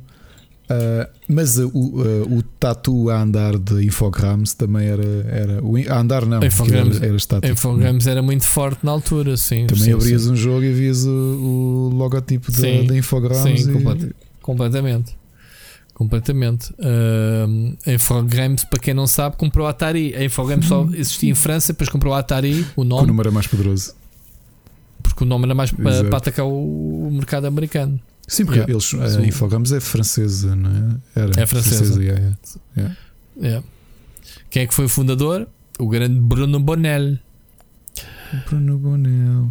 Bruno Bonel, nunca ouviste falar, não? Bruno Bonel. Já, já. Era o dono da Infogrames. Ele que fundou. Enfim, isto é uma indústria muito vasta e antiga. Mas. Um, que o, esse, mas havia esse, muita coisa. Uh, empresário e Não te lembras da é? Gremlins, por exemplo? Bonel depois seguiu carreira política. Não sei o que é que aconteceu ao gajo, é. sinceramente. I don't give a shit. Porque, pronto, foi um, um, Foi uma pessoa que passou na indústria de videojogos, pronto, bastante poderosa na altura. Mas siga, siga para bingo. Ele escreveu. Está aqui acreditado, agora estava aqui a pesquisar. Tem créditos no guia de estratégia do Lone in the Dark. Come on, porquê? siga. Siga para a frente, senão vamos continuar aqui na nossa a, memória. A navegar, na, a navegar nas memórias. E falamos nas do primeiro, okay, bastante segundo, Ah, não, terceiro título. Ok. Terceiro tema. Terceiro tema. Isto foi terceiro tema. Estou aqui a seguir. Ah, ainda temos muitos, calma que ainda temos muitos. Hoje não, não. Este tema é do caraças. Uh, nós pensamos que a Epic, já aqui falámos do motor Unreal 5 que ainda está para sair. Mas fala, falamos, estamos sempre a gozar que a Epic agora só quer saber de Fortnite e da Epic Store, mas os gajos continuam por trás a bombar a tecnologia forte e feio. Tu não sei se tu viste esta nova ferramenta que eles sim, lançaram, sim. ou vão lançar, é, é, é. vão lançar, mas já está disponível uh, qualquer coisa na net para o pessoal trabalhar, não é? Isto é abismal. É. Isto, basicamente, onde eu li a notícia é atores de Hollywood, já não precisamos de vocês para nada, do género aquilo que é considerado. Já ouviste falar em deepfake uhum. uh, nos vídeos, sim, que é basicamente utilizar a inteligência artificial para criar eh, personalidades conhecidas. Isto é um bocado semelhante, é, um, é o editor, é um editor em que tu crias eh, personagens ultra realísticas e tu olhas para isto e tu dizes: Man, isto é um ator, isto, isto passa, isto já está a chegar àquele ponto em que aqueles musculozinhos, as rugas da cara dão expressões, que é o que falta. É, a partir do momento em que crias personagens com caras com expressões uh, realísticas, obviamente, não é? Uh, percebes pelos músculos as, se a personagem está a sofrer ou não, mas depois vês um vídeo abaixo que a cara consegues mudar o cabelo, a barba, é um editor de personagens. Sim, sim. Portanto, Sim, só eu, eu, eu, só não acho que nunca vai substituir os atores, porque obviamente a representação é um talento humano e não acredito que algum dia a AI vá substituir isso, assim como também a AI a construir música, e não quer dizer que vamos mas colocar podes, de parte Ricardo, compositores é, ou... é, um, é um talento humano, mas não precisa estar a contratar um Kenny Reeves um Matt Mikkelsen, ah, depende, contratas depende, um ator Zé tipo para te fazer de, essas depende, expressões. Depende do tipo de produção que tens. Se for uma produção pastilha elástica que só precisas da cara da pessoa, sim. Agora, estamos a falar de boas interpretações, os humanos são humanos. Ponto final, não é? Eu vou falar aqui de uma série hoje que vive não só da sua história brilhante, mas porque tem duas interpretações de gênio. Três, apesar de um dos atores eh, ter desaparecido logo na segunda temporada. Que é o caso do Homeland com a Claire Danes e com o Mandy Patinkin uhum. a fazer de Saul uhum. Branson. Uhum. Aquilo é talento humano. A, a, qualidade da representação deles não é emulável por um. Por um não é, não é emulável. O, o Saul um... é a personagem mais, mais expressiva. O Saul é a única personagem numa série. E já queres ir para o Homeworld. Ainda não vi a última, já. Agora. Epá, olha, eu vou falar nisto nas sugestões, mas eu digo-te que e é engraçado que toda não a gente, vi, quando eu falei disto no moral, toda a gente teve o mesmo, o mesmo ponto de, de divórcio com o Homeland como eu, eu e a Ana tivemos. Ou seja, foi ali no final da terceira temporada que perdemos o, o entusiasmo todo e retomámos há uns meses, como tu sabes que falei aqui. Entretanto, saiu a oitava temporada na, no Netflix, porque é do ano passado. Uhum. É, é, impressionante. A série acaba eu acho que nunca, é, é, talvez das temporadas mais tensas que, nós, que já, nós não conseguimos parar de ver. A última? Mesmo, mesmo muito boa. A série acaba okay. muito Epá, bem. É, aquilo que fizeram ao. ao pá, aquilo que fizeram ao Brody estava-se a ver né, que, que ia acontecer, ok. Passa. Mas depois a seguir fazem outra vez a outra personagem, ou. Como é que se chama o Sniper? O que fica. O Peter Quinn. Yeah. É, não se faz, quer dizer, não se repete outra vez a mesmo clichê que é tirarem-nos a personagem. Mas isso não é clichê, isso clichê um se tivesse a repetir a mesma storyline. Eu acho que é interessante numa série destas tu perceberes que os personagens não estão protegidos por plot armor. É pá, certo, mas isso daí já, já começa a ser clichê. Pronto. O que eu te quero dizer é o seguinte: ela é muito boa, o papel dela, ela, ela faz de esquizofrénica, que, que tem aquelas eh, pancas dela, não, não é isso. Nunca sabes se ela está a rir, se está a chorar. É uma coisa impressionante aquela, aquela tipo. Agora, o Saul é a personagem que quando aparece em cena, tu sentes, está tudo bem. Ou não. Aquele porto de abrigo. Ou não. Não, no início, para o fim, ele começou a ficar tipo mais. Foda-se, passar uma vida toda a papar, a papar cenas, man, crises e o caraças. Uh, percebes? Mas nas primeiras temporadas é o Porto de Abrigo. É, ele está em cena, está tudo bem. Pá, o homem passa por situações de rapto e essas coisas todas, não querendo dar spoilers, mas acontecem um monte de coisas né, durante as séries ao homem. E obviamente que ele se vai transformando também. Mas não é? Não achas que o Saul é aquela personagem, como há poucas séries, que é a personagem que abraça ao espectador, digamos assim? Tipo, a história do, a história estiver, do Mandy tá Patinkin bem? atrás daquilo tudo é uma coisa curiosa que foi. Se bem te lembras, ele, ele a última série que ele foi protagonista e que teve muito destaque foi o Criminal Minds nas primeiras temporadas. Eu não vi. Uh, epá, eu gostava daquelas séries de, de tipo CSI, daquelas procedural uh, police uhum. series, daquelas que são essencialmente todas as semanas a mesma coisa, que é tu se estiveres a olhar para o relógio, sabes se eles acertaram no, no, no suspeito, porque mais ou menos ao minuto 39 o nome que eles derem é, vai ser porque o episódio está a acabar, não é? Aquelas séries Exato. têm uma fórmula repetida a exaustão. E o Criminal Minds eu até achava interessante porque eles adaptavam muito serial killers conhecidos. Cada episódio era um serial killer. E o Mandy Patinkin era um dos personagens principais, que era o Gideon, se bem me lembro. Ele sai da série e a desculpa que dá é que achava a série muito violenta, que recorria muito a questões das armas e não sei o quê.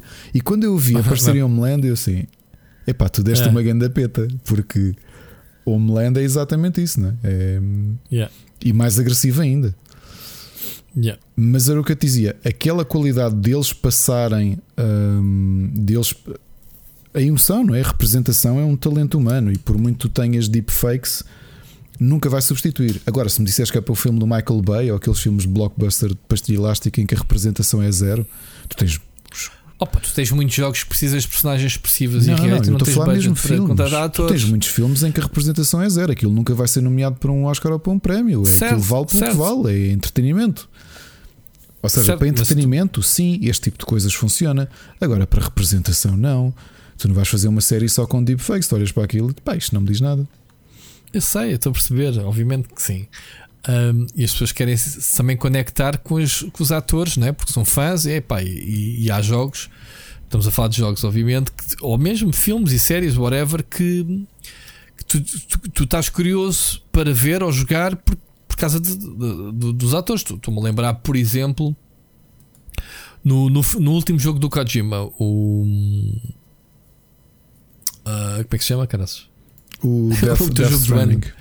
O Death Stranding uh, uma branca. Uh, tu, uma das coisas que mais me chamou a, a atenção foi epá, o, os trailers em que apareceu o Mads Mikkelsen. Quer dizer, uh, era ele que me estava a puxar a personagem dele para, para, a curiosidade para o jogo. Portanto, eu, e aliás, para mim foi das cenas mais, mais fixe do jogo, foi exatamente as cenas com ele não é? Não sei se achaste isso ou não. Eu fez que eu gostei mais. A história dele, a storyline dele, digamos assim, muito gira.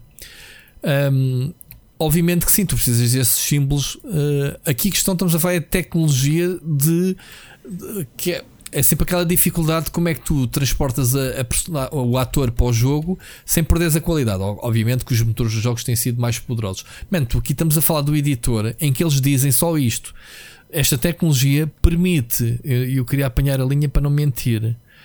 Um, pá, qualquer coisa, como eu agora não estou aqui a apanhar, uh, ou seja, um render de uma cara, uma postagem que, era, que demorava dias ou semanas, ou o que é que era, a fazer o rendering, é um trabalho que é feito a, partir deste motor, deste MetaHuman Creator, uh, em uma hora ou duas horas. Portanto, é que estás a ver aqui a redução do tempo de, de que é. É isto que estamos a falar, de ferramentas. Não estamos a falar se isto vem substituir os. Até pode ser. Pode ser a, o ator que tu queres ver no jogo. A ferramenta, em vez de andares com aquela cena das bolinhas, estás a ver o que eu quero dizer? Sim. Em vez de andares com os fatos das bolinhas e o caraças a filmarem-te com mil e uma câmaras a apontar ao, ao, aos olhos, eu não sei o que é que esta tecnologia faz em concreto, não é? É, ele diz que, eh, que os utilizadores podem usar uma série de, de presets, de, de, de, fases, um, que depois é, é, é, tudo unido, digamos assim. Portanto, e, e o sistema faz tudo tipo. É tipo choca-pico, juntas o, o, leite e, e, e puff, não é? Um, e, e, os vídeos que exemplificam isso é absurdo. Tu viste isso? É impressionante. A meta-human. É, realmente, tecnologicamente, é... é impressionante as potencialidades que isto, que isto vai ter. É assim, novamente, isto também não é inocente. A realidade é que a Epic há muito que demonstra que, que quer que se quer afirmar, mesmo do ponto de vista de negócio, ou seja, sua, os seus motores serem um standard. Uh, e sempre foi, é? e sempre foi o principal, o principal ganha-pão da Epic, sempre foi a tecnologia. Agora, se me disseres que eles reinvestiram as fortunas que têm feito em tecnologia, sim, claro que sim. Portanto, quanto mais investes, mais domínio de mercado vais ter, porque aquilo que o Unity oferece, e o Unity continua a achar que é uma ferramenta muito poderosa, mas é para um tipo de mercado diferente. É? Uh, é para um mercado começou por ser um mercado mais Android, não sei o quê, mas agora está mais poderoso. Pronto. Mas o Unreal, epá, o Unreal tinha como competições que o, o ID Tech, Sim. da ID Software, uhum. tinha o, o, o, da, o dos alemães da, da, da Crytek, o CryEngine. Pá, são motores que nunca mais ouvimos falar. O ID já falámos aqui que é para consumo interno. A Bethesda nunca mais licenciou isso a ninguém. Ou seja, tu para o mercado não tens, eh, em termos tecnológicos, tens, são os dois principais: é, é, é o Unity e é o Unreal. Claro. Sobretudo depois da Epic, ainda por cima a Epic, quando, quando lançou um modelo de negócio que é: olha, a partir de agora o motor é gratuito e, e para projetos comerciais, a partir de acho que um milhão de faturação, uma coisa assim, é que passam a pagar os royalties a nós. Epá, houve aqui win-win para todos. Quer dizer, a Epic, uh, os produtores indie ou whatever, estão em, em pés de igualdade em termos de ferramentas porque não têm que pagar licenciamento à cabeça.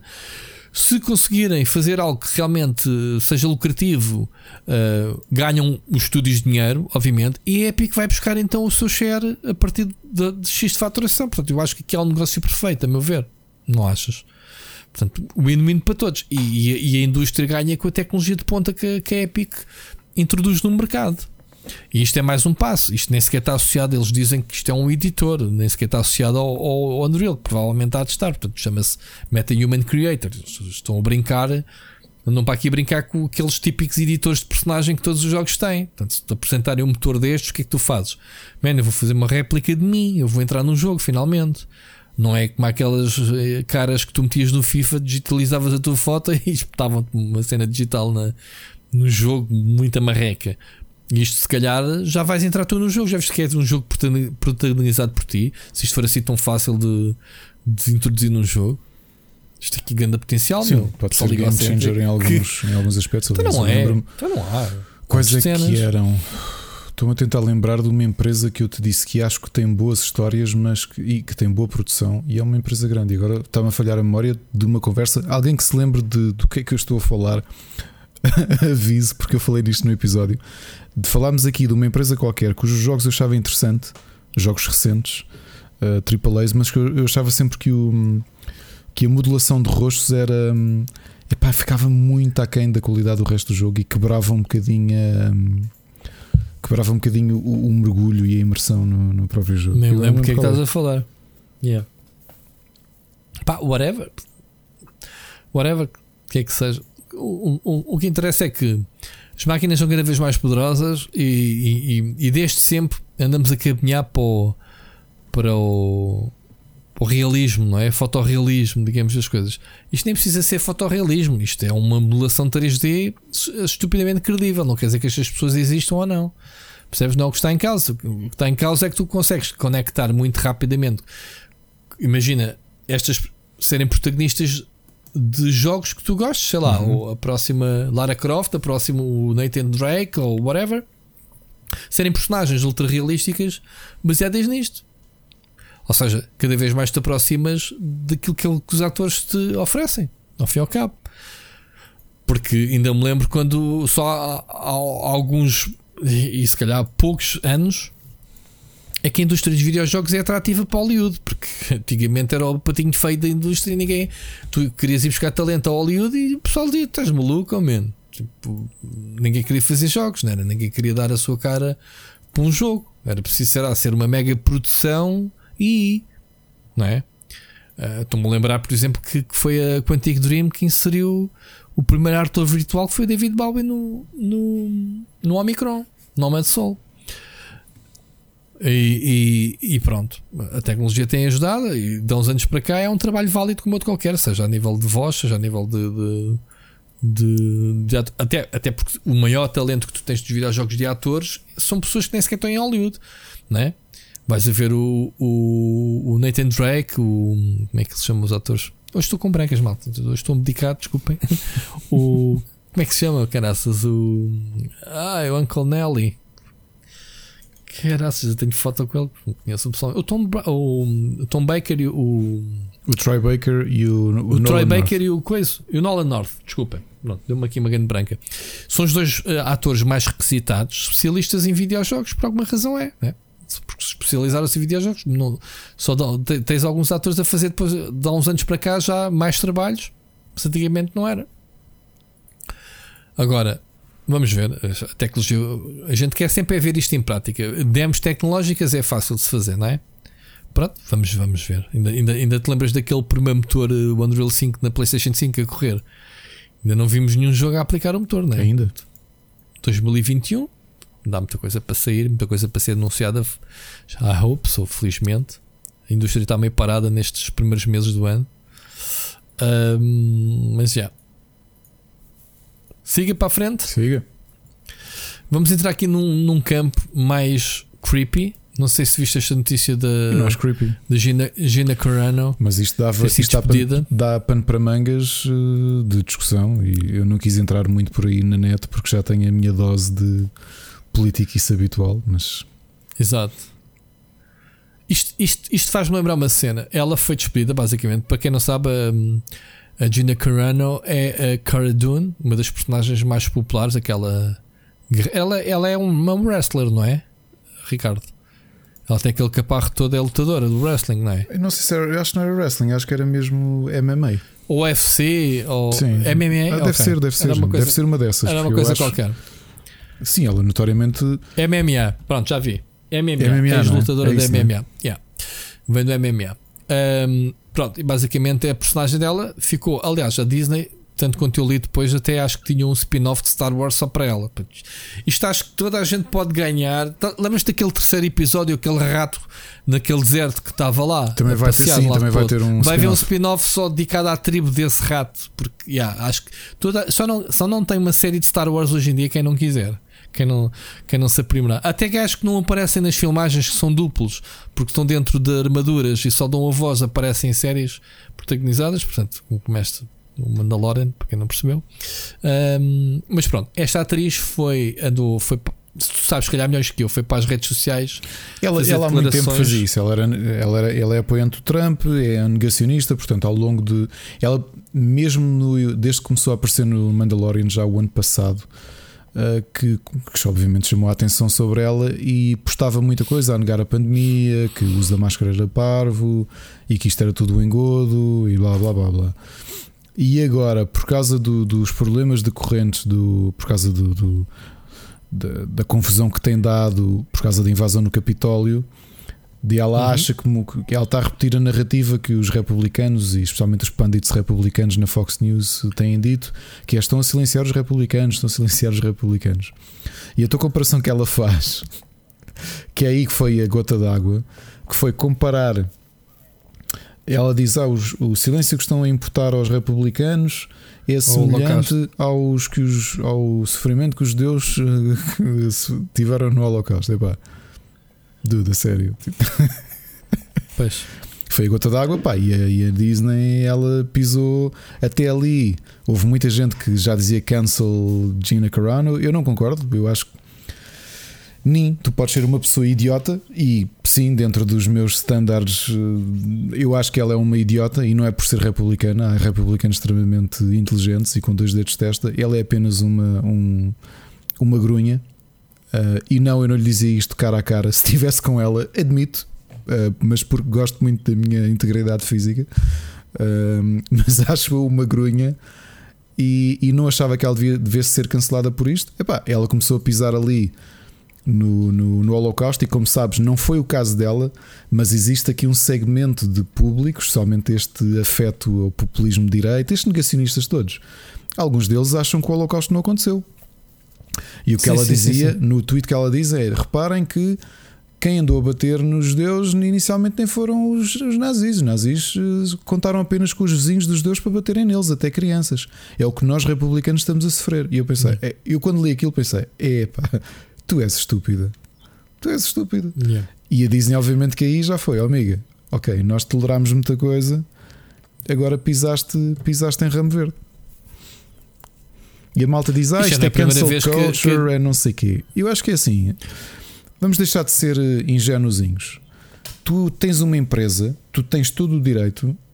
Uh, a tua empresa tem direito a, epá, a não querer ligações com tipo pessoas. Imagina que eu publicamente começava aqui a postar Uh, mas é isso, é por isso é que as pessoas também têm a mania, pronto, têm a mania de. Liberdade de expressão tenho, existe. liberdade de expressão existe. A liberdade mas para tá tudo, bem, mas tu eu... tens consequências por aquilo que tu fazes. Exatamente. Rui. A gente tem sempre. Eu, eu até tenho a minha assinatura, My Opinions are my one. E o pessoal mete esse disclaimerzinho que dizer toda a merda que eu digo aqui é da minha Rui, cabeça, mas vale exatamente. Vale. Dou-te a comparação. Vale, vale. Eu agora tenho este podcast e começo abertamente a, a promover ideologias neonazis e racistas e tudo isso. Primeiro passo, tu pessoalmente podes querer afastar-te de mim. Tens toda a legitimidade para fazer. Pensas, claro. eu não me quero dar com esta besta, não é? Claro que sim. Se isto é público, se, se os, epá, eu, eu, sei que tenho uma postura muito política na net. Uh, se era legítimo ou não a minha empresa afastar-se de mim por causa disso, ou algum empregador que eu tenha afastar-se de mim por causa disso. Mas há tantos, há tantos casos assim em que uh, uh, o passado das pessoas nas, nas redes sociais não, mas mesmo no presente, eu acho que há coisa, eu acho que há sempre Lembras um do Kevin Hart quando foi? É o Kevin Hart, não foi? Quando foi. Era para apresentar os Oscars. Era o Kevin. Não me lembro, não me lembro. Mas eu acho que há uma um... linha que tu pisas. Imagina que publicamente eu defenderia coisas completamente abjetas. Acho que sim, o teu empregador tem direito a acertar contas contigo. É pá, oh Rui, tu és jornalista. Se de repente tu nas tuas redes, no teu Twitter, nas tuas lives, começasses com uma postura. Hum, começasse a defender racismo ou agressão contra pessoas de etnia diferente. Isso ia mais cedo ou mais tarde aqui no, no, no foro de, de, de empresa e, e, sim, tinha consequências. há de ter consequências, há de ter. Porque é, aquilo que tu falas, aquilo que tu falas nas redes sociais não és tu, é, é a tua personagem. Não, isso não pode Estás a desempenhar um papel. Não, isso não pode ser, não, isso é estúpido. Não, claro, claro. Não, é? não pode ser. Portanto, não faz sentido, não, não, há, não há essa cena. Estava a dizer ao Kevin Hart, sim, ele, ele foi anunciado para, para para anunciar os Oscars há dois ou três anos atrás, para ser ele o, o host, e depois foram um, escrafunchar a timeline dele, dele tipo, há, sei lá, há não sei quantos atrás a fazer. a fazer posts de oh, oh, Os, uh, contra, contra a comunidade gay, essas coisas todas. Lá, se, no, se, nós, eu, eu dou-te o meu caso, como tu deves imaginar, um funcionário de uma indústria, de um, de um laboratório farmacêutico, se for apanhado nas redes a promover uma coisa que não é verdade, aquilo é legalmente punível. Porquê? Porque as tuas palavras refletem-se na tua empresa. Ok? Tu és jornalista do Sapotec. Tu já viste o que é de repente dizer assim? Uh, jornalista do, do meio Sapotec uh, abertamente a promover a xenofobia ou o que quer que seja. Já viste? Isso reflete isso na tua empresa. e isso tem claro mecanismos legais para resolver. Claro. Quando falamos de, de, celebridades com contratos que são mais efêmeros do que aquilo que nós temos, não é? Nós, como, como bem sabemos, Portugal felizmente até tem um, tem um, um regime laboral que te dá alguma segurança, não é? Isto faz lembrar, por exemplo, o que aconteceu recentemente com o Marilyn Manson, que já se, já se, já se falava entre dentes há muito tempo estas situações. Era daquelas coisas que toda a gente sabia, porque a própria. Uh, Rachel Evan Woods já tinha dado entrevistas a falar de abusos e de violência que tinha sofrido com o namorado e a gente dizia: pá, isto é o Marilyn Manson de certeza. E agora que, se, que, se, que abertamente ela e outras pessoas denunciaram, a editora só fez uma coisa: olha, amigo, acabou-se o contrato. Outra pessoa que recentemente tiraram o contrato. E já falei aqui de uma banda de metal muito conhecida que são os Ice Earth. É uma super banda. O vocalista foi uma das pessoas que abertamente foi vista nas fotos a invadir o Capitólio. Sabes o que é que a Nuclear Blast fez? Que é a maior editora de metal. Rescindiu o contrato. Olha, a banda eram duas pessoas, é ele e o Ansi Kirsch, vocalista dos Blind Guardian. Se calhar até deves-te lembrar de ouvir Blind Guardian, não? Tinha uns uh, álbuns muito bons sobre Tolkien nos anos 90. Pronto, sim, uma banda muito conhecida. E aquilo era uma super banda entre ele, o Ansi Kirsch e o. E o epá, agora não lembro como é que se chama o, o tipo. Não, não, Blind Guardian não conheço. Conheço é. Soundgarden. Ah, não. não há, muitos, há, muitos, há muitas bandas com Garden no nome. Não, mas este é Guardian. Este é Guardian. ah, Guardian. E então, okay. É, no, mesmo, no mesmo dia, o Ansi Kirsch disse: pá, eu tenho esta banda com ele. Eu depois de vê-lo invadir o Capitólio, saí disto. E é alemão, o Ansi Kirsch. E a editora rescindiu o contrato. E tu pensas: ah, isto estão a. Estão a, a cancelá-lo, estão a oprimi-lo. Oh, amigo, tu, pela tua liberdade de expressão, decidiste ir invadir o Capitólio, vais ter problemas legais. Há toda a legitimidade da empresa não se querer associar a ti.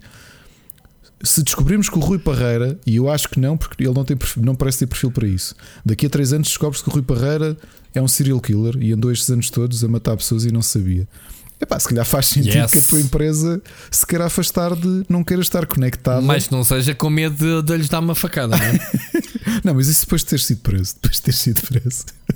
Mas estás a perceber? Eu acho que é daquele tipo de coisas que tu tens direito ao teu, à tua liberdade de expressão. Ouve lá, sabes que eu falo imenso de política. Eu tenho noção dos meus limites, não é? Não só os meus limites ideológicos, mas mesmo nas minhas provocações que às vezes faço às pessoas, especialmente às pessoas que conheço. Mas sabes que há, há outras regras estúpidas sobre a liberdade de expressão e, e posso-te chamar outro o que é que é considerado ou não liberdade de expressão. Ainda agora falámos das deepfakes. As deepfakes um, têm sido muito polémicas, sobretudo para as mulheres, eh, coitadas, que é o, o sim, sim, sim, o, o, a pornografia de vingança, sim, portanto, sim, sim, o porn revenge, e tem sido usado muito deepfakes com isso.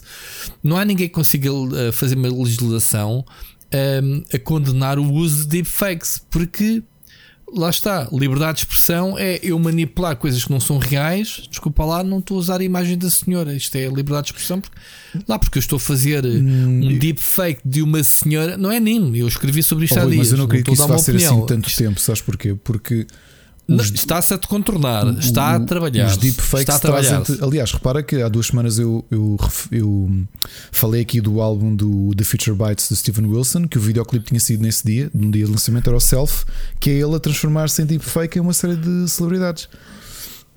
E foi falado isso porque foi assim o primeiro videoclipe Uh, com deepfakes, uh, mas obviamente abertamente deepfakes. A questão dos deepfakes, mas não há, os deepfakes não estão contemplados na, ainda, na lei de proteção das vítimas. Ainda, porque entendes? vão ter que estar por uma razão. Ainda, Sabes estamos porquê? a falar no presente. Porque Tu já viste o risco que são os deepfakes? Eu não. A questão dos new... revenge nudes são Sim, maus querido, numa, mas, numa, não, mas não é isso que está em causa. Agora imagina a primeira emenda, a primeira emenda do Código dos Estados Unidos é o apelo à liberdade de expressão os legisladores, 80%, e a mentícia até é esta, não sabem o que é deepfakes.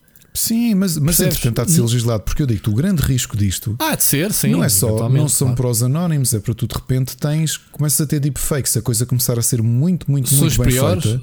So, Imagina o Joe Biden os, abertamente famosos, a dizer, os influencers. Sim, sim. Olha, há sim, pouco sim, tempo sim. encontrei e até partilhei com a Ana um, um canal de YouTube que tinha feito uns deepfakes com o Trump que era uma uhum. cena abertamente paródia, que aquilo era o Trump a apresentar notícias. Mas eu digo-te, estava tão estupidamente bem feito. Eles tinham três, e nota-se que eles estão a, a, aprimorar a qualidade a fazer aquilo. O, claro, o último que fizeram inteligência artificial. é assustadoramente claro. bom. Era com o Trump e com é. o Mark Zuckerberg. Portanto, aquilo não vai ah. demorar muito a ser legislado. O Channel 4, acho que foi o Channel 4 no, no Reino Unido, né? Que fez a mensagem de Natal da Rainha alternativo para a BBC, acho eu. Ou não, desculpa, para o Channel. É Channel 4? Estou a dizer bem, não estou? É um canal. Sim, uh, sim, sim, sim. Porque é. não tenho certeza se é Channel 4 ou 3 ou. Uh, pronto. Uh, a mensagem dela era a rainha. Tu olhavas para aquilo de repente e dizias: Esta é a rainha, é um deepfake. A mensagem um, credível. E era, a mensagem era exatamente essa: era alertar para o perigo que é as deepfakes. Porque aquela mensagem poderia perfeitamente ter sido a rainha a fazê-lo.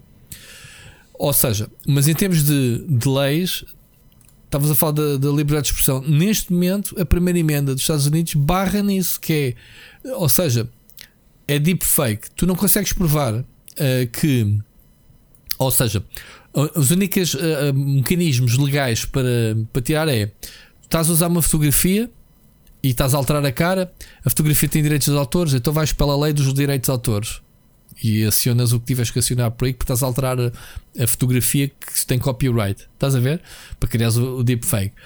Uh, é tudo assim, casos muito específicos. Não existe na, na, na proteção de, de banir uh, imagens de, de, de, pornografia de isso existe, já há mecanismos, alguém, só, só alguma pessoa que, que apanhe material teu e que divulgue na net, há mecanismos para tirar isso. Oh, oh, Rui, porque é há, é real, há, são, há, são, são repara, coisas tuas. Quando tu entras nessa mas o deepfake não é teu, não te estão a roubar nada, percebes? Estão simplesmente a criar. Depende, estão a roubar a tua arte, likeness. Expressão, estão, li, estão... liberdade de expressão. É a mesma coisa que eu vi para a net dizer: o Ricardo é um grande sacana, não gosto dele e não sei o quê.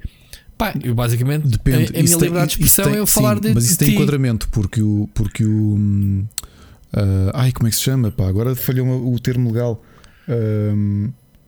tu estás a.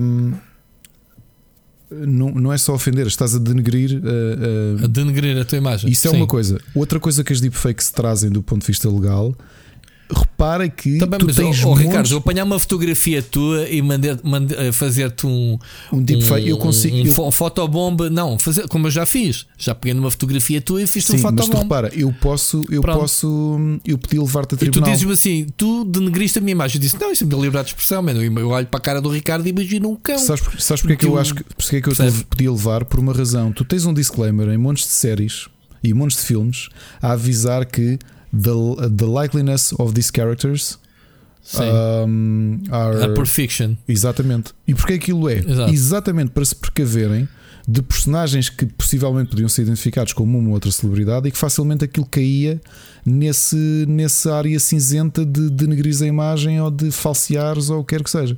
Opa, então, e achas que se houvesse uh, problemas legais com essas pessoas, os comediantes que se fartam de gozar na cara dos políticos que se vestem igual Pronto, a eles? Aí, uh, aí entramos noutra história que é o Qual é? humor é? e a, a liberdade de expressão. O, o, o, humor e a paródia têm um enquadramento diferente.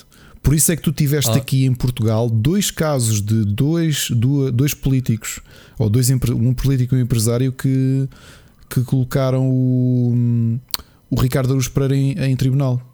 E ele ganhou. Porque abertamente o tipo de conteúdo que ele está a fazer é o humor. Ok? E é difícil agora. Tu fazes um deepfake que sou eu a anunciar que sou neonazi e não sei o quê. Aí levavas. Porque tu não estás a fazer o humor, tu estás só a destruir a minha imagem. Estás a perceber? Okay. Já agora, por curiosidade, se quiserem pesquisar para ver o quão assustadoramente bom isto é, é um. O canal chama Sassy Justice no YouTube, tem 2 milhões e 300 mil views. É obviamente uma paródia, mas é uma paródia que está. O deepfake do Trump está tão bem feito, do Trump e de outros, do Al Gore, do Mark Zuckerberg, está tão bem feito que é. Tu estás a ver, Rui, eu postei o link. É, hum. Eu vi isto e, e, e, eu pensei, isto vai ser legislado o quanto antes, porque nesta fase já é possível fazer coisas demasiado boas com isto. Tu já abriste esse que eu te mandei? Abri. Estás a ver a cara do Trump com peruca branca, como se fosse um, um detetive sim, sim. meio esquisito, não é? Tu estás a ver a qualidade disso? Mas olho para aqui e não, não vejo o Trump neste gajo. Quer dizer, ah, vejo, vejo. Tu não vês? Nos olhos dele, ok, já percebi. Sim, mas a peruca branca tira-lhe. Já percebi, já percebi. Quem quiser o link depois que peça. Estou a perceber o que tu estás a dizer, mas pronto. E resumindo, não podes ir para a net dizer barbaridades e não estejas à espera que não te aconteça algo, não é? Portanto, Epá, quem anda a chuva molha, lá. Tu, ela não vai presa por fazer aquele tipo de, de, de comparações. Uh, tudo tem consequências. Ouve lá, tu também tens um relacionamento. Tu, é, tu, eu, eu, sou amigo da tua mulher no Facebook. Se tu te armasses sem parvo no Facebook a dizer porcaria, a tua mulher visse, as coisas têm consequências. Armada claro. em parvo, passa lá com algum tipo de comentário. Isto tudo tem consequências. Eu acho que as pessoas esquecem disso. Seres uma celebridade ou não é o grande problema da, da, da, da noção do, da internet e das redes sociais. Achares que tudo é. É pá, que estás ilibado de tudo, que não há problemas com nada do que tu digas. Tudo certo. tem problemas. Podem não ser problemas legais, mas podes ter problemas de outro tipo, não é? Nós falamos aqui de coisas e às vezes falamos de temas sensíveis, mas acho que temos a, a sensatez de, de, de tentarmos ser pessoas eh, moderadas. Pá, mas ah, tu vês, e, e, na net vês muito isso, muita gente que diz coisas que tu pensas, é pá, tu na vida real ou no mundo real não dirias uma coisa destas porque estavas-te a arriscar. Tu também podes ir para um café e de repente começares a ofender pessoas. Tens a tua liberdade claro. de expressão para isso. Ou começares claro. a berrar, se calhar vais levar com uma cadeira, não é? Claro, claro. E é a liberdade do outro de se vender. A, a questão da Gina Carano é mesmo esta: que é ninguém te disse é, repara, ela, toda a gente sabia que ela era republicana e era apoiante do Trump. Ela não perdeu o emprego por ser apoiante do Trump. Perdeu o emprego pelo tipo de coisas que andou a dizer. E depois havia gente que dizia: Ah, mas ela espalhar informações negacionistas sobre a pandemia não tem que ser responsabilizada. Sim, provavelmente não tem que ser responsabilizada, porque ela não é médica. Repara que tu tiveste os médicos pela verdade que encerraram a semana passada, não é? E que ah, foi? foi? e que a médica principal, aquela que até deu entrevista com a máscara debaixo do nariz, aquilo desapareceu, tu de repente descobres porquê, porque a, a Ordem dos Médicos pôs-lhe um, uma suspensão de seis meses. Agora já dói no bolso, não é? Pois. Isto é tudo muito agir, ser, tornar-se célebre em grupos negacionistas e de repente toda a gente te adora e tens teu, os teus 15 minutos de fama que toda a gente faz uh, reshare do que tu dizes. Pá, as coisas têm consequências. Tudo tem consequências. Não nos ensinam isso desde pequeninos. Uhum. As redes também têm consequências. E a malta que se põe agora a dizer: Ah, mas uh, ela tem liberdade de expressão dela. É verdade. Ela não foi presa. Ela, pá. Agora, se o tipo de visão que ela tem e o tipo de postura que ela tem não se enquadram com, com, com o, o direcionamento deontológico do, do empregador dela, não a mandaram embora como uma mão à frente e outra atrás, acho eu. Eu, por acaso, acho que nisso a lei laboral na América é um bocadinho neoliberal demais. Não sei se ela tem direito, mas cá em Portugal, se a tua empresa te metesse um processo disciplinar por isso e tu eventualmente fosses para a rua, não sei se não tinhas razão em tribunal, não sei se sim ou não, depende da gravidade daquilo que tu expões na internet, mas não vinhas com uma à frente e outra atrás. Novamente, não. tu tens responsabilidades. Tu tens um código. Rui, tu és jornalista, tens o, tu tens carteira, tens um código deontológico. No teu caso, e nós sabemos, colegas teus com carteira, coisas o que eu acho que são um, que mereciam reprimenda e que se calhar não receberam reprimenda da ERC, porque a ERC regula-te e regula os outros mídia, não é? Não, regula os mídia, não regula os jornalistas. Regula os mídia, regula sim, mas os mídia é... são responsáveis por aquilo que os seus jornalistas dizem. Certo. Não é? Uh, assim sendo, tudo tem responsabilidades. Se tu abertamente começares a, a, espalhar notícias falsas sobre tecnologia, tu tens consequências disso. Ou seja, o teu empregador tem consequências e o teu empregador pode ter direito a, a, a expulsar-te, a, despedir-te, com justa causa. Isso logo se vê ou não. Portanto, a causa da Gina. Carano. Quem dá chuva molha-se. Pá, yeah, quiseste no ter tu sentir-te empolgada porque até o Trump se calhar fez reshare de coisas tuas. Pronto, olha, amiga não ter liberdade de expressão é, não é despedirem-na, é pegarem nela e levarem-na presa definitivamente. Como acontecia, por exemplo, durante o Estado Novo. Se és contra o Estado Novo, eventualmente iam pegar em ti e iam torturar-te. Isso é não ter liberdade de expressão. Seres despedida porque andaste a dizer coisas que se calhar pisaste a linha, não é quebra de liberdade de expressão. Para mim, digo eu. Uh... Yeah. Totalmente de acordo. Ao bocado fui chamar os deepfakes para te compararmos, não tem nada a ver com liberdade de expressão, sim. Aliás, tu tens a tua liberdade de expressão, mas depois não quer, não quer dizer que depois não tenhas as consequências que é o. É exatamente o que disseste, acho que concordo. Exato, tu há bocado disseste, tu podias ir para as redes de chamar-me nomes. A malta que se esquece que as redes também têm enquadramento legal. Uhum. Não é? Eu posso bloquear, sim, sim, mas se eu quiser ir mais à frente, screenshots e olha, processo na polícia. Está aqui esta pessoa que esteve, esteve a difamar-me. Yeah. Diz, ah, o Ricardo gosta de gosta de comer ananás uh, na pizza. Uh, e gosto. Uh, a, não, a, não, ser que fosse verdade. Pá, mas sendo verdade, não podias eh, pôr legal. Exato. Tu depois vinhas dizer: Não, não, eu não gosto. Não, mas tu disseste. Esquece, vamos embora. Vamos adiante. Ricardo, próximo tema é, um, é uma pergunta que eu vou fazer. Tu lembras-te de um jogo chamado Six Days on Fallujah? Não. Alguma vez ouviste falar? Não, não. Comecei a ouvir falar muito nos últimos dias, mas. Mas sabes porquê que não ouviste falar? como o Sírio disse, tu eras muito pequenino. Exato. Então, quando é que foi o Six Days in Fallujah? Ah, pá, este jogo foi anunciado e foi cancelado. Estava no PT Gamers ainda, rapaz. Tu tens uma ideia. Um, e a notícia é que o, o, o, jogo ele, o jogo foi cancelado em 98. Estás a perceber? Eu estava no PT Gamers na altura, porque eu lembro-me de ter escrito sobre este jogo. Pá, este jogo na altura era na visão de um soldado que teve mesmo na, na guerra do Iraque. E este, este Fallujah foi onde houve basicamente um conflito bastante sangrento, uma coisa feia, uh, onde supostamente foram usadas até táticas uh, de guerra ilegais, digamos assim. Uh, a utilização de um componente qualquer que afetava civis, por exemplo, estás a ver? Uhum. O que é mais guerra, guerra, química? A utilização de armas químicas? Era um químico, mas qual é que era o químico? Eu tinha aqui ao bocado li, epá, obviamente que eu já não me lembrava dos pormenores, mas estava a ler ao bocado aqui o artigo que eu meti aí na, da Polygon. Uhum. Uh, pá, é, é, muito polémico isto. E estar a fazer um. Na altura, ainda por cima estava muito. Repara, a guerra no Iraque foi nos anos 90, este jogo foi anunciado. Uh, a guerra do Iraque foi no início dos anos 90 e. Uh, e o jogo foi anunciado em 97, 98 e foi depois cancelado logo a seguir. Que era supostamente alguém eh, feito por um especialista que esteve lá e que estava a criar um jogo de experiência do que se lá passou. Uh, houve, hum, houve muita atividade de insurgentes. Uhum, uh, basicamente, essa cidade foi atacada por todo lado por montes de, de pessoal. E morreram imensos Só civis. que houve, houve milhares de, de casualidades de, de, uh, civis. Uh, morreram muitos americanos. Uh, foi feio, foi muito feio. Uh, houve mesmo pessoal que foi queimado, mutilado. Depois, pessoal eram pendurados nas pontes. e pá, foi uma coisa muito, muito feinha. e pá, e estar a fazer um jogo que representa isso foi muito polémico. O jogo não aguentou pressão, obviamente, e foi cancelado.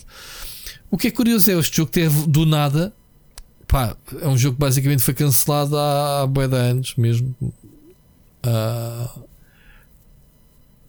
Deixa-me pensar. 2008, como é que é? Foi cancelado? Foi anunciado em 2009. Eu disse 98 para isso. Um, foi, a guerra foi em 2004 e foi anunciado o jogo em 2009. Portanto, 5 anos depois desta cena é muito fresco. Foi cancelado. E agora, passado estes anos todos, 12 anos, um, o jogo é recuperado o jogo. E depois temos pessoal experiente, pessoal da Bungie a trabalhar no jogo. Portanto, não se percebe.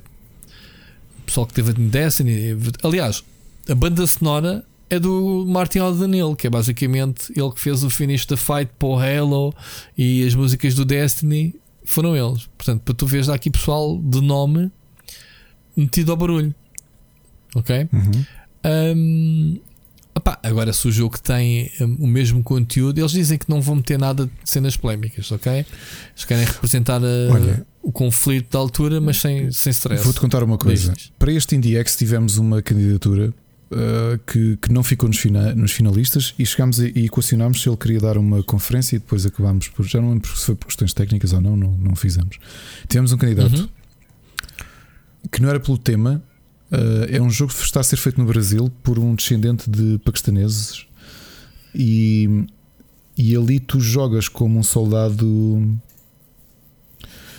Ele ali subverte as coisas e a ideia que ele deu mesmo no trailer, agora não lembro como é que o jogo se chama. Tu estás habituado a ver muita ideia do terrorista que é sempre o soldado muçulmano. Ali é ao contrário, tu andas a matar soldados, hum, soldados americanos. E ele até ia fazer um, um, uma apresentação exatamente disso, que era virares o ponto de vista uh, para uma coisa que não é habitual, porque o mercado, obviamente, tu jogas sempre com os bons, entre aspas, não é? Exato. que são sempre certo, os certo. americanos. E, e como o, ele, eu tinha visto uma conferência, um texto que ele tinha mandado, um, um outro, outra conferência que ele participou, porque ele foi selecionado por um. Por umas cenas são os, os Fast Finalists do Indicade novamente, ele não ficou nos escolhidos apenas por uma questão de qualidade, e nós dissemos-lhe isso. O jogo ainda está muito básico, aquilo parece assim um início de Unity, hum, não está muito desenvolvido. Mas até comentámos isso, epá, o tema realmente é, é curioso que é ser, ser um videojogo a dar possibilidade de um filho de um ex-soldado paquistanês que lutou contra americanos de fazer um jogo, que ele é imigrante brasileiro, fazer um jogo a tentar dar a perspectiva do pai, que é uma coisa que, se tu pensares bem, no mainstream não é nada bem, bem visto. Imagina agora uma, uma empresa de alto perfil fazer um Call of Duty, mas em que tu não és os americanos, jogas com, com soldados uh, da, da Al-Qaeda ou qualquer coisa, percebes? Certo, certo. E, e, e, epá, e, e, pronto. E quando vi isto do Six Days in Fallujah, eu pensei, mas isto será que é isto que eles querem fazer? Que é subverter o ponto de vista? Não sei. Eles nem sequer dizem se, se vais controlar os americanos, se, se, os insurgentes, provavelmente os dois, ou whatever. Aqui a questão foi. Eh, estava aqui a ler então qual é que era a, a, arma. Foi usado fósforo branco, uhum. digamos assim, uma cena altamente sim, sim, incendiária. E isso causou uh, pá, familiares de vítimas de danos colaterais. Obviamente que este, tu, tu consegues apontar para onde é que disparas o fogo, né? disparas e e esta cena basicamente queima tudo em redor. Portanto, acho que 800 civis morreram. Uh, 100, 100 soldados americanos morreram. Os soldados americanos forçaram-se a morrer ali. E pronto, pá, foi uma. Foi uma. Um ponto da guerra bastante feio na altura. Tu não te lembras da guerra do, do, do Iraque, ainda com o Bush? O Bush pai. Bush pai, Sim, depois custou-lhe custou a reeleição contra o Bill Clinton. Isto foi feio, mano. Eu vi esta cena, já tinha consciência, já era adultozinho. Pá, eu não era adulto, mas era miúdo. Mas como a minha casa falava-se muito de. O meu avô falava muito política e, e lembro. O Golfo Pérsico, ali aquela zona, meu. O, o Kuwait, né? O, no Kuwait, guerra do Kuwait. Kuwait. Pá, Mas a questão do fósforo é mesmo essa: que aquilo é rebenta e dispara por todos os lados e queima, e, e o próprio fumo é extremamente nocivo. É para limpar. É, é, olha, um inimigo está ali não sei onde, manda para lá e. Por isso é que a utilização disto também começou a ser controlado uh, uh, epá, como, como arma, que a mesma coisa com, com o Napalm, não é?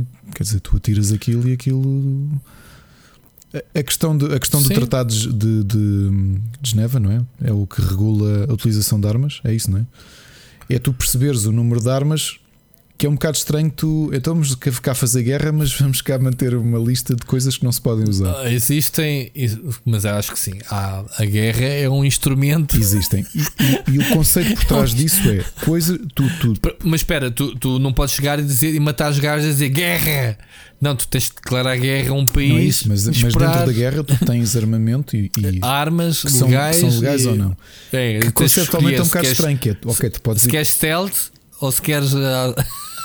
Ação e, direta. E, e percebes que é, Portanto, por exemplo, escolhes. a questão do gás sarin. O gás sarin foi utilizado e te lembra-te que o, um dos grandes, uma das grandes consequências, a, a explicação por trás do. do epá, agora são, é, é, o Tratado de Geneva que impede. Hum, é o Acordo de Geneva que impede uma série de armas, não é? Que vai sendo atualizado.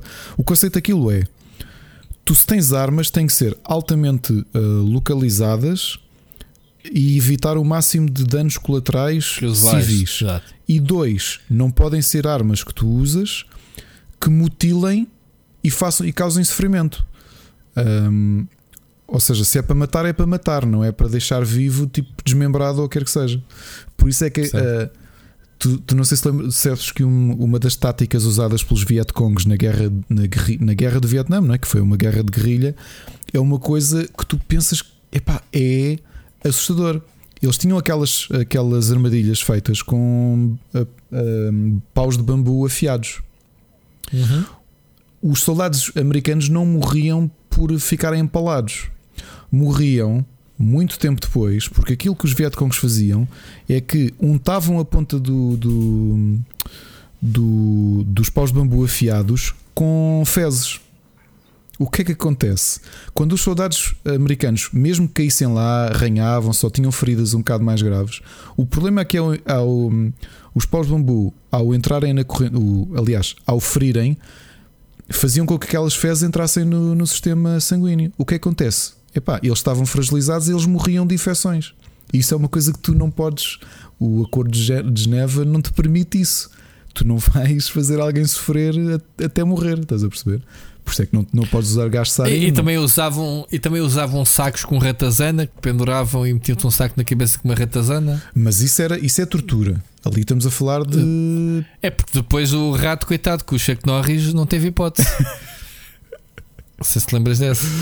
Isso foi no Missing in Action, não foi? No, no, claro. No ano ou dois. Que eu estou a falar do saco. Depende da perspectiva. É no, é no 1. É no 1. Quando ele. Hum, como é que é?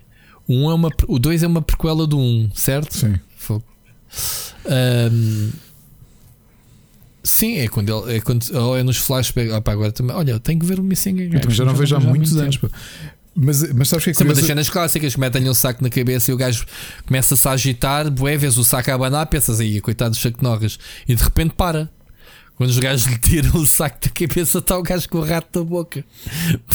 tipo, que é que queres? Agora vou, agora vou dar um bocadinho de show-off de que eu há uns anos, eu acho que não, não sei se já te contei, há uns anos fiz um bocadinho de show-off durante um. Eu gosto de fazer show-off, não é? Sabes que eu gosto de marmar. e há uns anos estava no, bem, em 2011 estava no, na Feira Medieval de Óbidos e havia lá uma banca de, um, de, um, de uma espécie é de. É no 2, já agora. É no 2, ok. Uma banca de um tipo que, que tinha assim uma série de. Pá, uma série de frascos e de, com imagens de torturas e tudo isso, torturas medievais. E ele estava ali tipo fazer uns, era uma espécie de espetáculo, ou seja, falar para as pessoas, as pessoas aproximavam-se, ele, então, olha isto e tal, era assim que se, este tipo de tortura. E eu aproximei-me e comecei a identificar e a descrever tipos de tortura, nomes oficiais daqueles tipos de tortura, o que é que é um bezoar.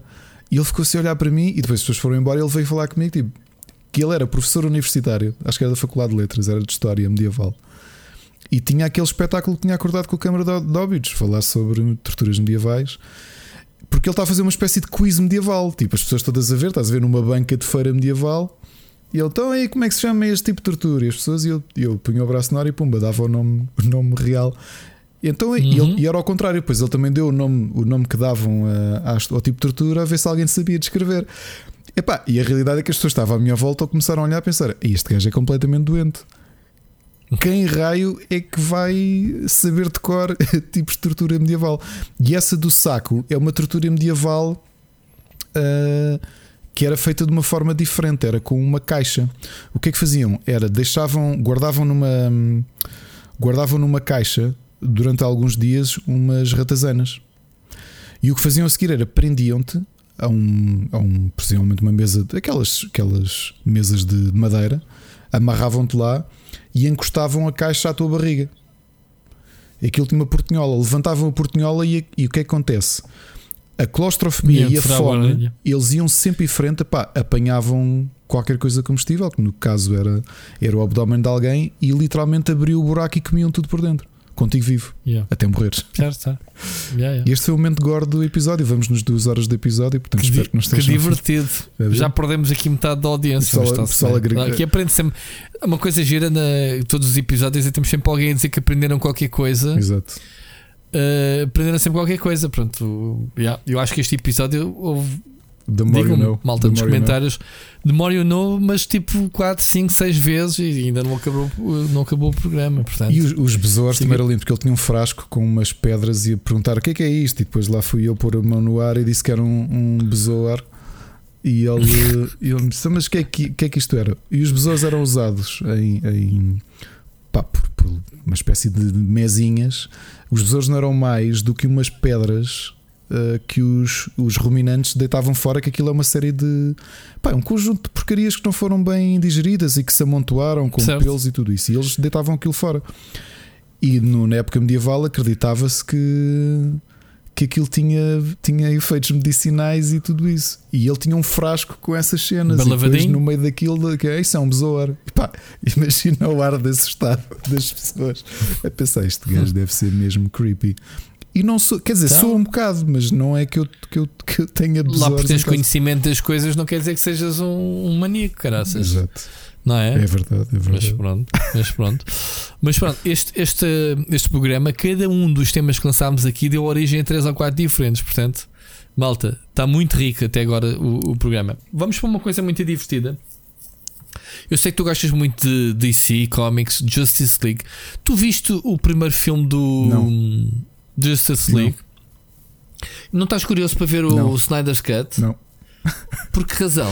Eu pensei que vias acrescentar aqui riqueza a isto. Não, nada. Porque eu estou um bocado hyped com, com o que tenho lido, nada. sabes? A única riqueza que vos posso dizer, se gostam de Justice League, façam como eu, que voltei a, a reler Justice League International do final dos anos 80 pelo hum, Keith Giffen e o J.M. DeMatteis com o Batman pela primeira vez a ser o líder da Justice League. É das coisas mais geniais que existe. O filme do Snyder, hum, não sei, não me interessa. Não quer mesmo. É que não, não há um filme da DC que eu tenha vontade de ver. É muito estranho. Pá, a, a, cena, a cena gira, eu tenho visto algumas, algumas features. Aliás, o IGN tem escrito muito sobre isso e tenho lido as peças deles. Um, vai ser um filme de 4 horas em que ele diz que 2 horas e meio são cenas nunca antes vistas.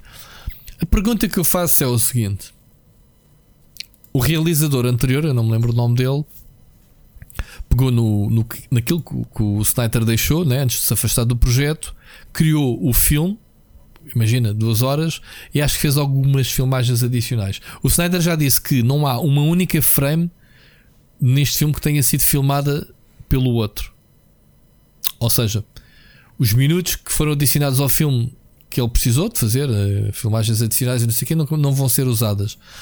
E ele vem desenterrar uma série de conteúdo. Estás a ver? Duas, sabes o que é? Duas horas e meia de filme que não tinha sido utilizado no filme original? Pois. Man, isto é um filme dentro de um filme.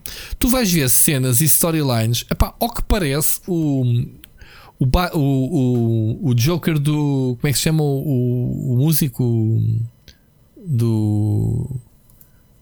J. Leto. Uh, é assim que se diz, né? O Jared Leto. Jared Leto. Um, o Joker dele vai aparecer no Justice League, não, não apareceu no, no filme original. Olha, Rui, tu estás aqui a falar de Justice League e Joker, mas estás a falhar o grande momento Joker e Harley Quinn dos últimos tempos. Tipo, eu, notoriamente tu passaste isto completamente ao lado. E acho então. que é, é triste, porque como é que tu trazes o tema da Justice League e do Joker Uh, para falar do Snyder. Eu trouxe para ti para tu não, uh, a pensar que ias falar sobre isto. Não, dizes não, que não, não viste nada Rui, e não queres é que, saber. Repara, entre, já te ao lado. Tu vens falar do Snyder quando este fim de semana o Emanuel e a um, Luciana Abreu, no programa de, de, não sei de canal é que é, eles uh, apresentaram o programa vestido de Joker e de Harley Quinn da versão, do, a versão dos filmes novos. Jared Leto e Mar Margot Robbie. Isto é mais importante que o Snyder Cut. Então vá, fala-me disso. Não, é só isso. Então, mas não tens nada para acrescentar? Conteúdo? Passamos? Só não, não, conteúdo, não passas do título? É pá, não, meu. Oh, oh, Rui, sinceramente, eu não tenho curiosidade nenhuma. Mas para os fãs de Luciana Abreu que nos, que nos estão a ouvir, ou do Emanuel, dizer qualquer coisa mais. Ou do Emanuel. Epá, estavam parecidos. O Emanuel estavam parecidos. É? Sim, agora se me perguntarem se eu gostei mais de ver o Jared Leto ou o Emanuel vestidos de, de Joker naquela versão, ou a Margot Robbie e a Luciana Abreu, eu digo já que é indiferente, porque eu nem sequer gosto da Margot Robbie. Nem, do, nem muito do Jared Leto a fazer Joker. Portanto... Mas houve uma coisa, eu não estou a trazer para o assunto a questão de se gostas, Rui, vais ver se vais ver o filme. Caneco, bolas. Epá, Mas não podes gozar que eu estou doentinho e estou a falar de é, coisas sérias. sério. Como é que tu podes ficar não, sério num fim de semana a... de carnaval? Mas vou falar uma coisa. Olha, já estamos a gravar, hoje é dia de carnaval, ninguém leva a Pá, mal. Tu, tu, não sabes a pessoa que mais odeia o carnaval, mais que eu. Eu detesto carnaval. Man, odeias o carnaval e o carnaval 2021. Odeio. Para mim não existiu o carnaval. É duplamente bom. Tu não tens de ir para a rua aturar ninguém e ao mesmo tempo tens a Luciana Abreu vestida de Harley Quinn e o Emanuel vestido de Joker. Isto não é o win-win. Certo. Como não acrescentaste nada a isso, essa informação, aquilo que eu queria trazer para a mesa da discussão e Sim, continuo é a falar um sério, duas horas e estou... meia extra que não foram é, é aproveitados. É, é, é, o que é que se passou, o, o que não é sei. que o, o Snyder deixou e o que é que passou pela cabeça da DC. Ou seja, o pessoal que vai ver este filme vai ver um filme completamente novo. Eu continuo a achar que. Uh, repara que o último filme, o penúltimo filme, o Joker. Acho que ele conta até que a cena do bigode. Conta ou não? Uh, Diz, diz. O Joker conta como filme da DC porque eu adorei o Joker, mas eu acho que aquilo não é um filme da DC. Aquilo é um... Não é esse Joker, é o outro Joker. O Joker não, com, acho que não conta. o, o Rockin' Phoenix. Do, do Rockin' Phoenix não conta. Não conta, eu. pronto. Agora, filme da DC, o último que eu vi foi o Suicide Squad. E eu sei que aquilo passou por grandes problemas do, do, dos administradores da Warner Brothers. Da, da, da Já aqui falámos. É? Eu, já aqui falámos sobre não, isso. Não, mas o que eu estou a dizer é: será que o que aconteceu com o Justice League foi semelhante ao que aconteceu com o, com o Suicide Squad? O Justice League foi um bocado é diferente. Ter demasiada Justice... interferência dos administradores. Não, espera lá, não sei. O que se passou com o Justice League foi. Isto era a obra de arte dele, supostamente. Era, era o. Aqui, a visão dele para, para, para o universo da DC, digamos assim. Só que aconteceu o que aconteceu, né? A filha dele eh, matou-se ou morreu, o que é que foi? Ele, não foi isso? Sim, tu disseste semana passada, eu também não, não sabia disso. Não sabias? Não. Pronto, foi um drama pessoal. Eh, ele afastou-se. Pá, mas houve, chama-se Go On, certo? Ele afastou-se do projeto, mas o trabalho ele estava feito, que era as filmagens, claro. a história. Pronto. Obviamente que há muita coisa que se transforma na sala de, de corte, né? Na, na, sala de edição é onde o filme nasce, não é nas filmagens. Há muitos montes de filmagens que ficam de fora de qualquer filme, certo? Uhum. Pá, whatever. Aqui estamos a falar de arcos narrativos, meu. Ou seja, como é que tu consegues acrescentar? Tu não estás a falar. Tu não estás. Vou falar uma coisa. Tu não estás a falar de uma edição Director's Cut que, que, existe desde sempre na história do cinema, que é Director's Cut em DVD. O que é, o Director's Cut? Bem, são aqueles 5 ou 6 minutinhos ou 10 minutos de, de vídeo extra por, por, uma questão de tempo, por uma questão de, de, de, limitação da sala de cinema, foram retiradas, mas como extra, para quem compra um DVD, são ali encaixotadas e prolongam um bocadinho uma cena ou outra. Não é isso a ideia que tens num Director's Cut? Ou estou enganado? sempre vi, não sei se era só encaixotado, é? que é, olha, eu por alguma razão aquilo não é bem é a minha visão e Isso. fico esta isto parte que se calhar não, não a, a, a, produtora não permitia por causa da longevidade ou qualquer coisa. Certo, é isso. Ah, pá, existem boas versões. Eu estou-me a lembrar, por exemplo, sei lá, Rings, Director's Cut. O... Certo, certo, mas, mas outros filmes, tipo Danças com Lobos, teve brutalidade, sei lá, 3 horas também, teve que ser cortado para uma hora na versão de cinema, lembras-te? Depois da, da, versão, com, houve uma versão eh, estendida, desse tipo de filmes de história, de época, ok? Pá, neste filme estamos a falar duas horas e meia de imagens nunca antes vistas, ou seja, acrescentando às duas horas, o filme são 4 horas, portanto, hora e meia será algo que tu viste no filme original, né? Há ali coisas que obviamente, estamos a falar de Master Source, o o Snyder filmou. Pá, ele até gozou com a cena, ia dizer ao bocado, e depois acabei por não dizer. Ele gozou com a cena do bigode do, do Superman ter sido apagado o bigodinho do, do Super-Homem por causa do gajo ter. Estava a gravar a cena do. Acho que era James Bond. Já não sei qual era o filme que ele estava a fazer que tinha bigode. E que depois foi filmar o Super-Homem e tiveram que lhe apagar digitalmente. Sim, sim, sim, não soubeste essa? Sim, sim, sim. Mas que houve frames, houve fotos que se viu isso. Ele gozou até com isso. Um, aqui a questão, estamos a falar de um filme. A quantidade absurda de material que ficou de fora, que vai ser agora acrescentado. Estamos a falar aqui de um caso. Eu não me lembro de ver uma situação. Pá, corrijam-me, percebo também ser muito cinema. Isto, isto, isto é uma coisa que nunca vi acontecer. Que, que é basicamente metade do filme tinha ido para o lixo, whatever. Ou, ou, fizeram, ou me mandaram encomendar um filme ao gajo, tipo, ah, para não se perder, ele afastou-se, fazia uma merda qualquer, duas horinhas. O gajo tem pai maluco, deixou aí 5 horas de filmagens ou 4 horas e fazem uma cena. E o gajo, se calhar, coitado, restrições que lhe impuseram e, fizeram, e fez o Justice League tal como o conhecemos atualmente, não é? Não sabemos, obviamente, esses menos a DC, a DC é muito estranha, né? Com, com essas decisões com esses flops. Pá, eu estou muito curioso para ver este Snyder's Cut. Um, curioso porque, obviamente, gosto dos personagens, gosto. Pá, filmes de super-heróis é sempre fixe de ver. Alguns que eu não gosto, mas não os deixo de ver. Há muita coisa do, do MCU que eu não gosto, meu. Fogo. Nem pouco mais ou menos. Uh, não gostei nada do filme da Miss Marvel, por exemplo. Captain Marvel. eu não vi esse, mas Marvel. também não gosto nada da. Pá, não gostei, man. É Há muitos, muitos filmes, muitos filmes solo são um bocado fracos. Tu não gostas de ninguém, man. Tu, tu, tu não gostas de gajas. Tu gostas de gajos. Pronto. Difama-me. Estou-te a difamar. Podes meter. Eu, por acaso gosto. Gosto de, depende dos gajos e depende de, das gajas. Pronto, é exatamente. Mas se quiseres partir de pessoas que não gosto de ninguém, sim. Depois só vais, a, vais adicionando as pessoas que eu gosto. Muito bem. Pronto. Já me conheço há muitos anos, Fica... já fiquei assim, portanto. Fiquemos assim então. Pronto, tu não tens nada a acrescentar, eu também não vou acrescentar. Eu estou curioso. Vai sair. Ah, a data, acho que isto a propósito, que vai sair já em março. Acho que é março. Ou abril. Março. Março na HBO. Portanto, vamos ver. Por fim, o último tema, que este programa já está longo. Não está assim tão longo. Para o normal. Está normal, está normal. Mas mas quero, ao menos quero que tu me fales deste. Soubeste desta do Witcher de board game novo? Sabia que vinha aí o Kickstarter, sim. está o Kickstarter. Diz-me, vai haver em maio. O que é que tens-me a dizer deste jogo? Não sei nada. Se é que tens não a dizer. Há, não há previews nenhumas. Ok. Há umas imagens de. De, de umas figuras. Sim. Mas ele faz um unboxing aqui no vídeo. Não, não, não faz. Não, é só anunciar o jogo. O que, o que é que pode acontecer? Eh, algum jogo já de, de, de The Witcher? Não. Epá, que eu me lembro, não. Eu não me lembro que empresa é que está por trás disto. Não, não é, não é ninguém. Acho que são, são, são mesmo eles a lançar, não são? Quem? Eles quem? Não é da CD Projekt, é?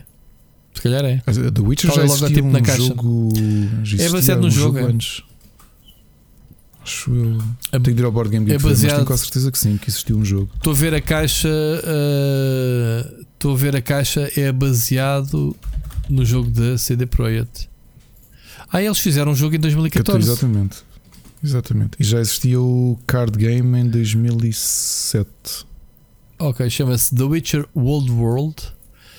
É, isso é Sim, é para 2022 senhora. que sai, mas já tens dois jogos antes: tens o card game e tens um adventure game em 2014. Pronto, isto é um, um jogo de bordas, portanto, um board game. Um, que, é que, que, é que temos aqui a dizer? Foi, tu é que sabes melhor que eu. Foi autor, o autor do, do jogo de tabuleiro Valhalla e o Titans. Conheces? Sim, são. Acho que um deles, não me lembro se é um 4x, uma espécie de. de, de são os dois strategy games. Uh, não sei se este tem algum elemento de pseudo-RPG ou não. Mas eu acho que ainda não sabes praticamente nada disto. Aliás, Mas sei, então eu vou dar é informação. Típico, eu estou-te a dar vou dar informação oh, oh, primeira mão sobre eu acho que o, maior, o grande problema deste grande problema não, o grande benefício deste tipo de jogos, e eu vi isso especialmente com os jogos da Culmini or Not baseados em videojogos e afins, é que nem precisam de dizer nada sobre o jogo. Não, tá a, malta, assim, a malta vai comprar só. Olha, vem este, estas duas figuras, compraram. Está feito. Mas não é. O Rui pergunta, eu vou dar informações eu, eu, em primeira eu tenho, mão. Eu tenho o Horizon Zero Dawn e já o tenho em casa, ainda não o joguei. E nem eu, nem o Marco, nem as pessoas que eu conheço que fizeram um pledge ao jogo sabiam Foi sequer como é que era o jogo. Foi pelos bonecos, Sim, basicamente. É. E pela qualidade de quem o faz, Exato. garantidas de jogos anteriores. Ok. Então, este jogo tem. É passado muito antes de Geralt of Rivia. Portanto, nem sequer podes ver pela caixa, nem sequer ele está lá, não está lá o Witcher. Portanto, e Old World significa o, o mundo antigamente, certo? Uhum. Então, nós vamos, vamos encarnar um caçador de monstros profissional, que são os Witchers, e que temos que escolher a escola do Wolf, a escola do Viper, do Cat, do Bear, do Griffin. Portanto, vai ser tipo uma espécie de Harry Potter. Metem-te o chapéu na cabeça e depois escolhes se vais para os Griffins, se vais para os Wolf ou Vipers. Entendes? Isto do chapéu inventei, que é para dar aqui mais, mais coisa. Pronto, vais andar no continente, vais, uh, vais fazer escolhas muito difíceis, vais ter contratos, uh, batalhar contra monstros e provavelmente vais andar à pera com a Twitcher, diz aqui também na descrição. Como é que isto se traduz no jogo de tabuleiro? Não sei. Tu é que sabes? Ninguém sabe. O que é que tu conheces da Go On Board? Sabes? Não. Coisas deles? Não. Nem não, não joguei nada deles, não sei nada sobre eles. E tens raiva deles? Não. Pronto. Não. Então está feito. tá. Pessoal, eu quero trazer jogos de tabuleiro para o programa e o Ricardo não deixa. Pronto, é o, hoje, é hoje trago um. Mas temos uma mensagem de ouvinte ainda para ouvir, não é? Temos, era o que íamos fazer a seguir. Okay. Quer dizer, passou-me, tadinho. Foi o Wolf. Pois foi, saltei, desculpa, Wolf. Agora. Aqui no nosso alinhamento, no nosso guião ultra. No nosso grande guião, que é o. Pronto, onde está tudo, o nosso documento. Um dia temos que publicar o, o, o nosso, os nossos documentos de, de. Como é que a gente segue o programa tão alinhadinho, um one shot, uh, one take, não é? Que estávamos outro dia a falar sobre isso como é que, como é que a gente se mete aqui na, na coisa. Mas pronto. Vamos ouvir a mensagem do Wolf. Ricardo, bora lá. Olá Ricardo, olá Rui, como é que estão? Está tudo? Já vai dar tempo que eu não mandava mensagens para aí. Bem, eu estou a ouvir o podcast, é sexta-feira e esta semana andei muito atrasado porque andei pouco de carro e eu só ouço mais no carro. Agora, eh, a mensagem é por causa do que vocês estavam a falar no podcast em relação ao Patreon. Pá, eu acho bem, vocês estão a fazer isto e, uh, e acho que é um, um, um, ânimo acrescido vocês terem um Patreon onde as pessoas possam ajudar. Se eu vou ajudar com 10 euros por mês, não, tenho mais que fazer ao meu dinheiro porque eu tenho dois filhos para, para dar de comer em casa. Agora, se fosse uma cena simbólica, hum, pá, porque o Patreon podes ter de 1 euro, 2 euros, 5 euros, uh, por aí, e só, só naquela de, de ajudar, de retribuir, uh, sim, isso se calhar dava 1 euro ou 2 por mês. Punha aquela cena automática e esquecia-me. E, e se calhar daqui a 5 meses dizia assim: Olha, vou cancelar isto. E depois voltava a pôr quando vocês falassem numa cena que eu até curtia e até, até queria, porque, porque não vou ficar com o Patreon vitalício. Isso, isso era o que vocês queriam. Agora, eh, em termos de terem que oferecer, que oferecer alguma coisa, pá, se calhar, uma vez que vocês têm acesso às vezes a jogos para dar e para sortear, se calhar pôr no Patreon uh, uns joguitos pá, para sortear pelos, pelos patrões, só para ter uma cena acrescida, mas que não fosse obrigatório, nem o conteúdo exclusivo fosse obrigatório, porque eu sinceramente, como assinante de Patreon que queria ser, estava-me a cagar para o conteúdo, porque eu quero ouvir-vos no Spotify. E, e, o conteúdo, o conteúdo pá, eh, a mais eu ia ter que ir ao Patreon e sempre é chato. Sempre é chato. Eu quero ir ao Patreon uma vez assinar e não voltar lá. De resto, um grande abraço e ouvimos-nos para a semana. Se eu tiver alguma coisa para dizer, tiver tempo e me apetecer. Um abraço e abreijos. Este Wolf. Grande Wolf, sim senhor. Para já ele já mudou a, a intro, está mal. Wolf, tu quando abres a boca é para dizer então, estás bom? Tem que ser assim, meu. É epá, eu, a gente até nem tinha falado do Patreon desta semana. Eu acho que a semana passada abusámos uh, e, e, acabou por ser practical joke ao longo do, do programa todo. Nem sequer falámos mais nisso, Ricardo. Ah, quer dizer, até tocámos no assunto. Uh, Quando desligámos, falámos, epá, temos, um temos que arranjar não. qualquer coisa para o Patreon e depois. Mas gosto desse ponto de vista do, do, do, daqui do, do Wolf, por acaso. Que é o pessoal chegar lá, assinar 10 euros e esquecer-se. Sempre.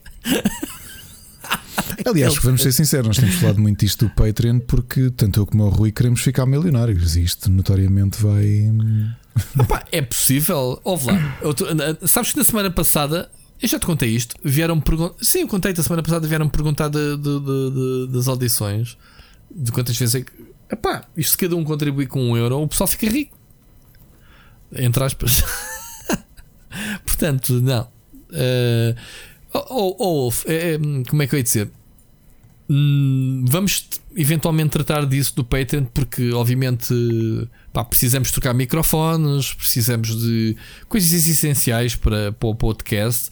Pá, e acho que sim, faz sentido que, que, que haja uma, alguma contribuição ou alguma ajuda é das, das pessoas quererem ajudar com o Mimim. E, pá, e temos uh, recebido volta e meia no meu Patreon, neste caso pessoal, de pessoal simplesmente dizer pá, gosto tanto de vos ouvir, está aqui para vos ajudar. Ok. Um, obviamente não é a prioridade, digamos assim, uhum. porque tanto, felizmente tanto o Ricardo como eu trabalhamos, pá, mas é, é aquelas coisas é que pá, tudo é caro, o material é caro. Eu agora, por exemplo, preciso de uma câmera, uma câmera de filmar e estou a fazer uma campanhazinha de, de agariação nas minhas live streams. Pá, a primeira semana correu bastante bem e tenho pessoal que realmente gosta muito do trabalho e pronto, e, e, e tem ajudado. Mas isto do Pedro é a mesma coisa, uh, do, do podcast é a mesma coisa. Há coisas que a gente precisa de melhorar que não temos condições. O Ricardo, por exemplo, não é, não é. Tens um microfone que me compraste até a mim, uhum. usado quando eu comprei este novo. Mas são microfones de entrada de gama, são microfones de, de mais baratos. Obviamente queremos melhorar o som, queremos, queremos ter se calhar uma mesa de mistura para podermos eh, editar melhor o áudio. Sim, não é prioritário, obviamente, mas pronto, é, eventualmente é isso. Um, nós vamos pensar, malta, vamos pensar numa, numa cena do Patreon. Há sempre aquela contrapartida extra. Eu sei que não é preciso, muita gente diz que não é preciso. Mas vamos ver, vamos uh, não, não, não obcecar com isso, nem criar aqui uma op oportunidade uh, minha e do Ricardo de querer ganhar. A gente, a semana passada, foi mesmo a brincar na, no, no. É um a brincar a sério, Ricardo. Né? A gente também não pode estar aqui agora a ser hipócritas e dizer: é pá, sabe, a questão sabe é que, bem a questão que, que haja é uma retribuição. É estaríamos a mentir se fosse uma coisa que nós falamos durante a semana. Nós, nós nem, infelizmente, nem perceber como é que um e o outro estão, temos falado, quanto mais para estar a falar de. Certo, é mesmo isso. Não tem sido realmente a nossa prioridade. Mas, mas sim, vamos pensar nisso, um, até para perceber. Às vezes, sabes, Ricardo, já, eh, a cena das donations, isso muitas vezes eh, é usado para sentir o tacto se tens pessoas que realmente gostam do teu trabalho. Um bocado por aí. Uhum. Ou seja, uma coisa é ter as pessoas a assistir às tuas lives e, e a ouvir o podcast, mas sabes se as pessoas vão dar aquele extra mile, aquele passo à frente de te apoiar? Lá está, chama-se Patreon, não é? É o teu patrono. Digamos assim, pai, o que é que continuas a fazer esse trabalho? E está aqui a minha pequena contribuição. Se depender de mim, está aqui. Percebes? Há muitos projetos que vivem do Patreon. Ou seja, imagina que há um boicote geral, as pessoas deixam de pagar toda a gente ao mesmo tempo. Olha, lá está, porque foi para as redes sociais dizer as geneiras e está dependente do, do, do Patreon e o pessoal revolta-se e deixa de pagar. Essa pessoa, mais que despedida, fica sem financiamento para fazer o trabalho. Estás a perceber? Ou seja, eu acredito que o Patreon acabe por eh, gerar. Hum, gerar eh, boas contrapartidas, eh, canais de YouTube como o NoClip, que depende dos Patreons diretamente para, para poderem viajar, para poderem entrevistar e fazer os documentários. Não sei se conheces o NoClip, Ricardo. Não, são, não, não, são muito bons, fazem documentários sobre, sobre a indústria de videojogos muito bons. Fica aqui a dica já agora para quem não conhece. Chama-se NoClip, pá, é muito conhecido. Uh, e dá os bastidores, making-offs de pá, muito fixe mesmo. E eles tudo depende, começaram a angariar, tudo depende dos patrons. Eles têm um budget para eles, né? o ordenado deles, e depois têm o budget para investir para, para as deslocações, para o material, etc.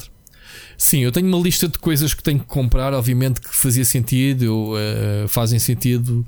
Eu, eu próprio nos meus vídeos não sou praticamente pessoa que puxo muito por isso. Portanto, as pessoas gostarem, contribuem. Um, nós vamos criar eh, uma coisa, eventualmente, o Patreon, quando, quando calhar. O Wolf, fica aqui registado já o teu interesse, portanto, a tua contribuição. Muito obrigado, amigo. Um, e eu sei que isso custa a ti, custa a todos. Lá está.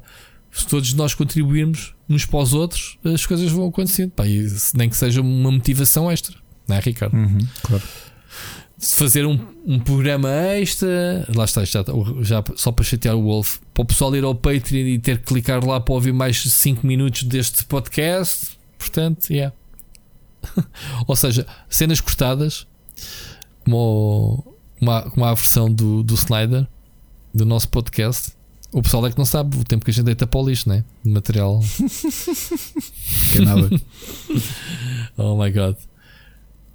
Wolf, muito obrigado pela tua mensagem. Vamos pensar, vamos pensar nisso. Aliás, eu estou a mentir. O Wolf deixou esta mensagem de áudio, mas eu recebi outras mensagens de pessoas nas lives dizer: Malta, abram lá o Patreon que a gente vai contribuir.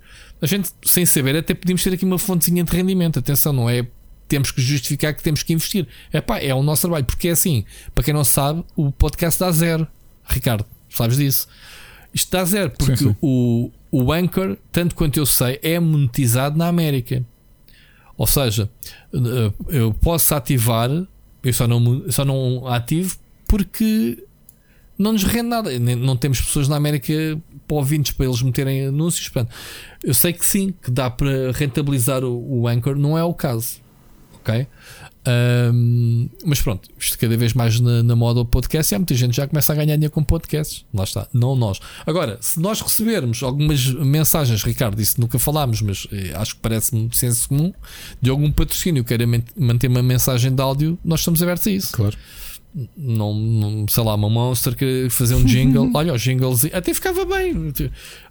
Fazer um jinglezinho para o, para o podcast. Pessoal que queira promover canais de vídeo, que queiram nos pagar para, para inserir eh, um jinglezinho a, a X tempo ou, ou, no início do programa, podemos fazer uma tabela de preços depois. Olha, esta ideia on the fly, Ricardo.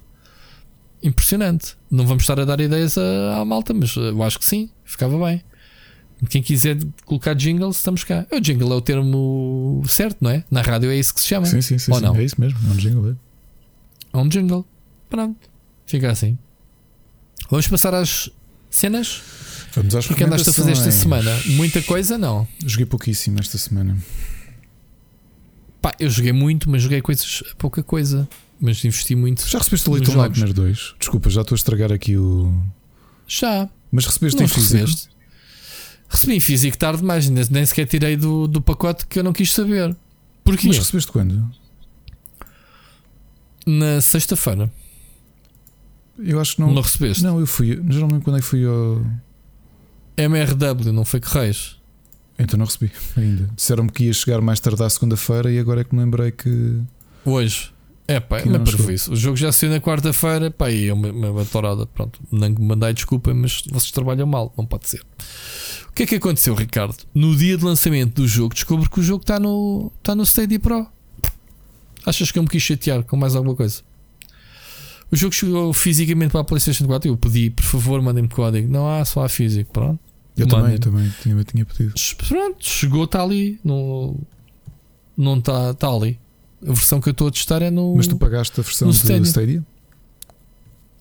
Está no Pro, eu tenho Pro infinito. Ah, tens o Pro. Tens o Pro infinito? Tenho. Oh, maluco. Porque because I'm a VIP very important. Pois já vi, já, vi, já percebi isso. Já percebi isso. Um, yeah, mas eu não sabia era que o jogo ia cair. Um jogo novo destes ia cair no Pro caiu. E então está lá, nem me chateei. No dia fiz live na quarta-feira, dia de lançamento do jogo de Pro. Pá, a funcionar espetacularmente. Nem me chateei. Mais uma vez, o pessoal da live viu aquilo, gráficos, tudo porreiro, sem breaks, sem nada. Ninguém se chateia. E eu não me chateei. O jogo não veio quinta? Não. Chegou na sexta? Ok, está ali, ficou de 49 no fim de semana. Acho que abri ontem, ok, foi o pacote. Uma promo de PlayStation 4. Não quero estar a falar, falar assim, tipo, para fora, pá, mas já começa. Às vezes uma pessoa quer fazer os testes dentro do, do tempo normal, né?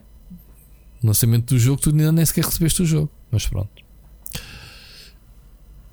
Mas pronto, o jogo é muito giro. Pronto, vamos falar Little Nightmares. Agora começamos assim. Uh, para quem jogou o primeiro, este está muito parecido. Controlamos uma nova personagem. Um, acompanhado sempre de uma ou outra personagem que, dá para dar as mãos para puxar, fazer puzzles a dois. Está com um ambiente assim pesado, assim muito carregado. Tem uma série de personagens de putos que andam atrás de ti num dos níveis de cabeça de porcelana. É muito bizarro o jogo. Portanto, uh, gostei da experiência que joguei até agora. Estou ainda a fazer o teste neste momento. Portanto, em breve, mais notícias. Já agora, já que já comecei o que joguei ao Mario 3D World, que já vi que tu também jogaste, Ricardo. Já jogaste muito. Tu andaste-me a convidar no fim de semana, pá, mas por coincidência. O meu filho até disse: Estamos o, este... o Parreira no Tendo, pai, para jogarmos os três. Não estava, ou inicialmente não estava aqui no, no computador, estava em modo portátil na sala. E depois é que vim para o computador porque quis capturar vídeo. Um, e estavas aliás, tinha aqui chamada não atendida tua. E, e pai, depois estava assim, vou-lhe atender para. Estava estava na guerra em live, estava a jogar com o Dempsey e estava eu e o Sírio a tentar entrar no jogo deles e para experimentar a 4 tinha jogado na live anterior com o Sírio. Pai, funciona muito bem o online daquilo. Jogaste com o teu filho que é online ou local? Não, local. Mas um jogo. Um, sim, sim, sim, dividirmos o comando. Sim, sim. Sim, é pá, eu, eu, o, o jogo introduz online e a gente estava a gozar que a Nintendo e online na mesma frase não, não funciona bem. Eu joguei uma live na sexta-feira com o Sírio, só os dois. Uma live de quê? De 4 horas? 3 horas? 4 horas? Não tivemos um único break, nenhuma caída, não é intuitivo. Pá, porra, os jogos da Nintendo agora, online. E agora vou dizer uma coisa para te rir. E o Jorge Vira, hum. e se calhar o Nelson Calvin estão a ouvir isto e vão se rir com este comentário Sim. do meu filho mais velho. Então. O Parreira sempre vem, disse: Não sei, não sei se vem. Ah, e só se ligar, hum, conseguimos fazer chamada para ouvir a falar connosco. Eu, sim, mas tem que ser fora na Switch, não dá. Pá, pois, tens aplicações próprias para isso. Tinhas que ir ao Discord. Ou, tinha, não, ou tinhas, ou tinhas instalar o tal. Eu nem sei como é, eu nunca instalei. É no telemóvel lá. do, do, do, do Switch Sim. no telemóvel. Sim. Epá, e para o Mario é preciso. E vou, vou dizer porquê. Um, eu, eu, fiz duas sessões online, como eu disse. Fiz uma só com o Sírio na sexta-feira no lançamento do jogo. E tivemos os dois a jogar co-op, tipo limpei tudo. Ou seja, limpámos tudo. Os primeiros dois mundos, as três estrelas e o e carimbo, o carimbo sim, todos sim. os níveis. E tu só consegues fazer isso se estiveres coordenado, que há lá alguns que precisas. Pá, porque a essência do jogo é um ecrã único e o primeiro gajo entrar no tubo vais de arrasto. E se quiseres buscar uma coisa atrás, sim, não consegues. E se não houver uma comunicação, esquece. Pronto, isso foi uma experiência com a OP. Sempre que pudermos, uh, fazíamos algumas asneiras e brincávamos um com o outro, ou, ou um speedrunzito, não sei o quê. Mas sempre, sempre que falhávamos uma estrela, repetimos o nível. Foi esse o conceito da live. É para 100% o que jogar. Também tivemos a jogar e, assim, e, meu filho. Pronto. E então, mas depois no sábado, no tal dia que tu tentaste jogar comigo, estávamos então eu estava a querer mesmo uh, experimentar a 4. E depois acabei por não te responder e desculpa-me já agora por causa disso. Um, estávamos a tentar experimentar 4, ou seja, eles dois estavam em live a comunicar um com o outro e eu e o Sírio entramos os dois sem comunicar. Opa, aquilo foi um farrabador foi eu e ele a ver quem é que fazíamos mais pontos e ele, trazemos os arrastas, basicamente passaram 4 ou 5 níveis que nem viram os níveis. a gente fez um speedrun tipo estúpido, tipo a paparmos tudo o que aparecia, andávamos em competição a tentar sabotar ao máximo e foi uma experiência engraçada, mas é o lado B do jogo, que é o, o caos.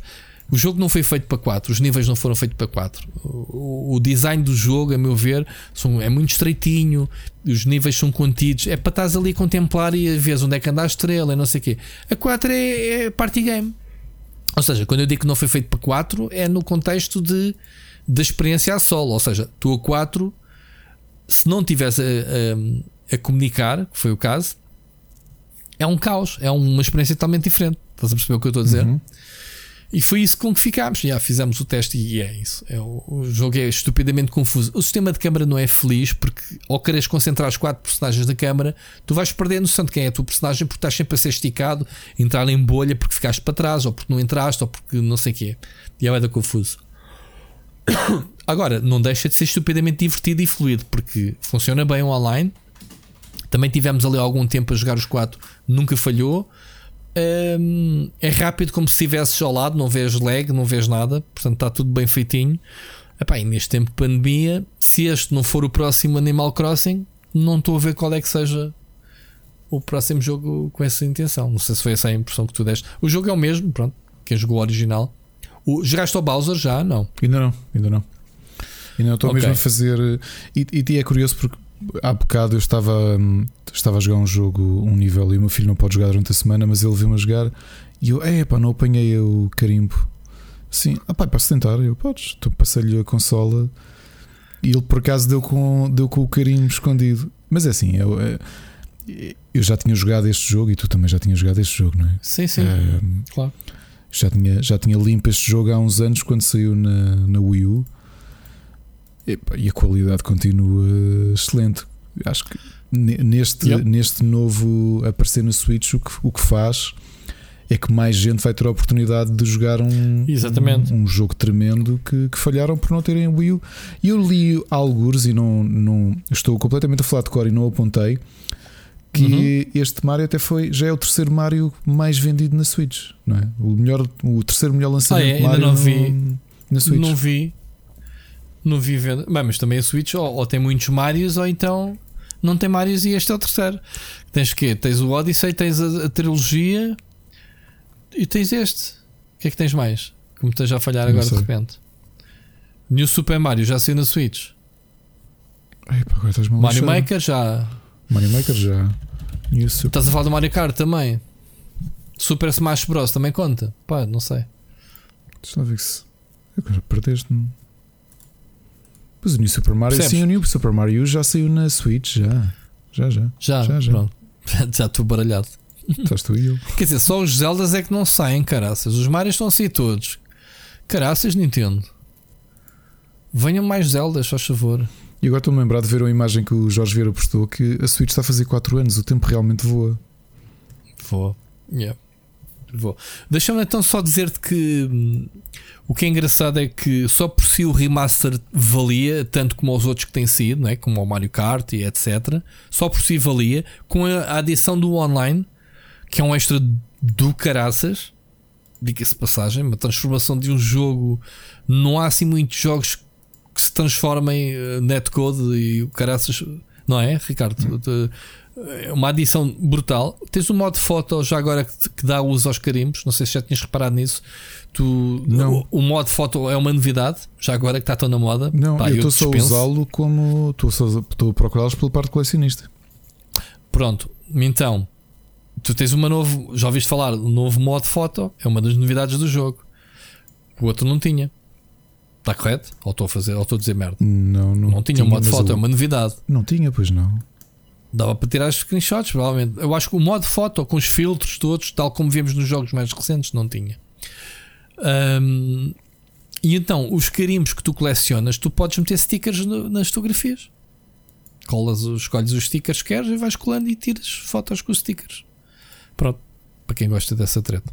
Agora, se por si só esse jogo já valia uh, o remaster e as pessoas, os fãs iam comprar pela, por várias razões, ou porque não tiveram a oportunidade de jogar no Wii U porque simplesmente a console não, não vendeu, ou o pessoal que é fã e quer obviamente repetir outra vez o jogo. O Bowser's Fury é uma aventura que não tem nada a ver com o jogo, ou seja, não são mais níveis. Ricardo, Fica já aqui o teu spoiler. É uma aventura. É, imagina, é um DLC do Mario Odyssey fora do como... Mario Odyssey. Sim, foi como eles têm feito com os, com os RPGs, os, estes novos com, com expansão. Pronto, mas estás a ver, a perspectiva do jogo é Mario Odyssey. Tu jogo controlas a personagem da terceira pessoa, câmara de trás livre. Ok. Estás a ver? Não tem a ver com, com o 3D isométrico do, do jogo original, do, do 3D World. E então, basicamente, é uma homenagem aos filmes Monster, como é que se chamam? Os Cajus, ou como é que se diz? Kaiju. Godzilla. Sim. Pronto, porque o Bowser transforma-se num bicho desses que surge do mar e tu tens que andar a recolher estrelas. O filho dele, o Bowser Jr., vem-te pedir ajuda e une-se a ti. Daí a cena para co-op para dois, localmente, neste caso só. Caso contrário, andas só com ele atrás de ti a recolher os power-ups, a matar alguns inimigos. Tu escolhes até, é engraçado, uh, o grau de agressividade do, do gajo. Tu podes metê-lo super agressivo e o gajo limpa-te e tu nem precisas te preocupar com os inimigos. Basicamente, se tiveres um miúdo, um miúdo a jogar que não, que não tenha muitos skills, podes ativar isso. Ou então simplesmente metes o gajo mais passivo ou só para te ajudar de vez em quando. Dá para regular-te isso. Achei engraçado. E pá, e tu basicamente uh, tens o mapa todo aberto, ou melhor, uh, o mapa é aberto, não é por níveis, em que tu vais, à medida que vais enfrentando o, ba o Bowser, eventualmente na, durante a aventura, tu apanhas um guizo que te transformas num gato gigante também e lutas com o gajo corpo a corpo. Ok? O cenário fica bem pequenininho Pá, é muito fixe, parece mesmo uns filmes de Monster. E depois de resto, andas a explorar puzzles tipo Mario, pá, recicla bastante o, o, todo o conteúdo do 3D World em termos de cenários, puzzles, de power-ups, aquelas coisinhas todas, é tudo. Mas é uma aventura livre, 3D, como o Mario Odyssey. Está muito a giro, meu. Por si só, se calhar valia outro jogo. Estás a ver? Se fizessem um, ou um DLC do Mario Odyssey, uh, ou eu mergulhei, eu mergulhei. um, um bocado maior. Como, é tu, eu, como já deves ter reparado, estou a jogar aquilo desde o início. Sim. Como é que tu Como é que acedes, acedes? Sim. São dois jogos. Tu no menu principal tu tens ou vais para a esquerda ou para a direita, tens os dois jogos. São dois jogos. É, pá, é nós passamos, são nós, entre, nós, temos jogado, mas entramos logo no. no porque eu, eu, queria fazer aquilo. Lá está, na minha ideia aquilo era uma sequência. E... Não, não podes jogar paralelamente, okay. rapaz, não tem nada okay, a ver. Okay. Estava a tentar nada. ser muita, agora... muita straight, Sim, tipo, acaba é um, isto e depois passa isso... ao segundo. Não, não, não, aquilo não é uma sequela, não tem nada a ver, é uma aventura à parte. Ok. É como eu digo, este jogo para mim parece mais o Mario Odyssey, depois terás a tua opinião do que propriamente 3D World. Não tem nada a ver. Nem mecânicas, nem perspectiva. A perspectiva do jogo logo diz a diferença. Não tem nada a ver. E, e os saves são à parte os jogos são à parte, são dois jogos diferentes dentro do mesmo jogo. Por isso é que eu estou a dizer, é um extra do caraças, porque comprei este jogo, está aqui conteúdo, bem, bem conteúdo. Não é que seja muito grande, eu ainda não acabei, mas uh, pelo ritmo que ele deve ter aqui 6, 7 horitas, se calhar, obviamente mais se apanhares as coisinhas todas. Cada ilhazinha tem uma série de estrelas que apanhas e depois vais para a frente e depois tens que voltar para trás porque entretanto aparece lá outro puzzle com mais um e andas nisto até, até receberes o tic final de completo. Estás a ver? Pá, e a giro, andas com a Pletzi, que tu acho que gostas também. Uh, dinossauro a Pletzi, uh, aquele, aquele dinossauro de borracha que tu, tu andas lá nos níveis do, Mario 3D World e ainda não apanhaste. Epá, não houve E ainda este fim de foi, foi o nível que eu repeti em... mais vezes porque havia. Então, é espetacular. Isso já, é 4. Jogar, esquece. É, é uma cabaiada isso. Eu consegui, eu consegui apanhar tudo e disse ao meu filho: Olha, tenta tu sozinho agora e a seguir tento eu. Porque hoje, oh, epá, não dava. Mas eu fiz isso com o Sírio, é. repetimos bem da vez.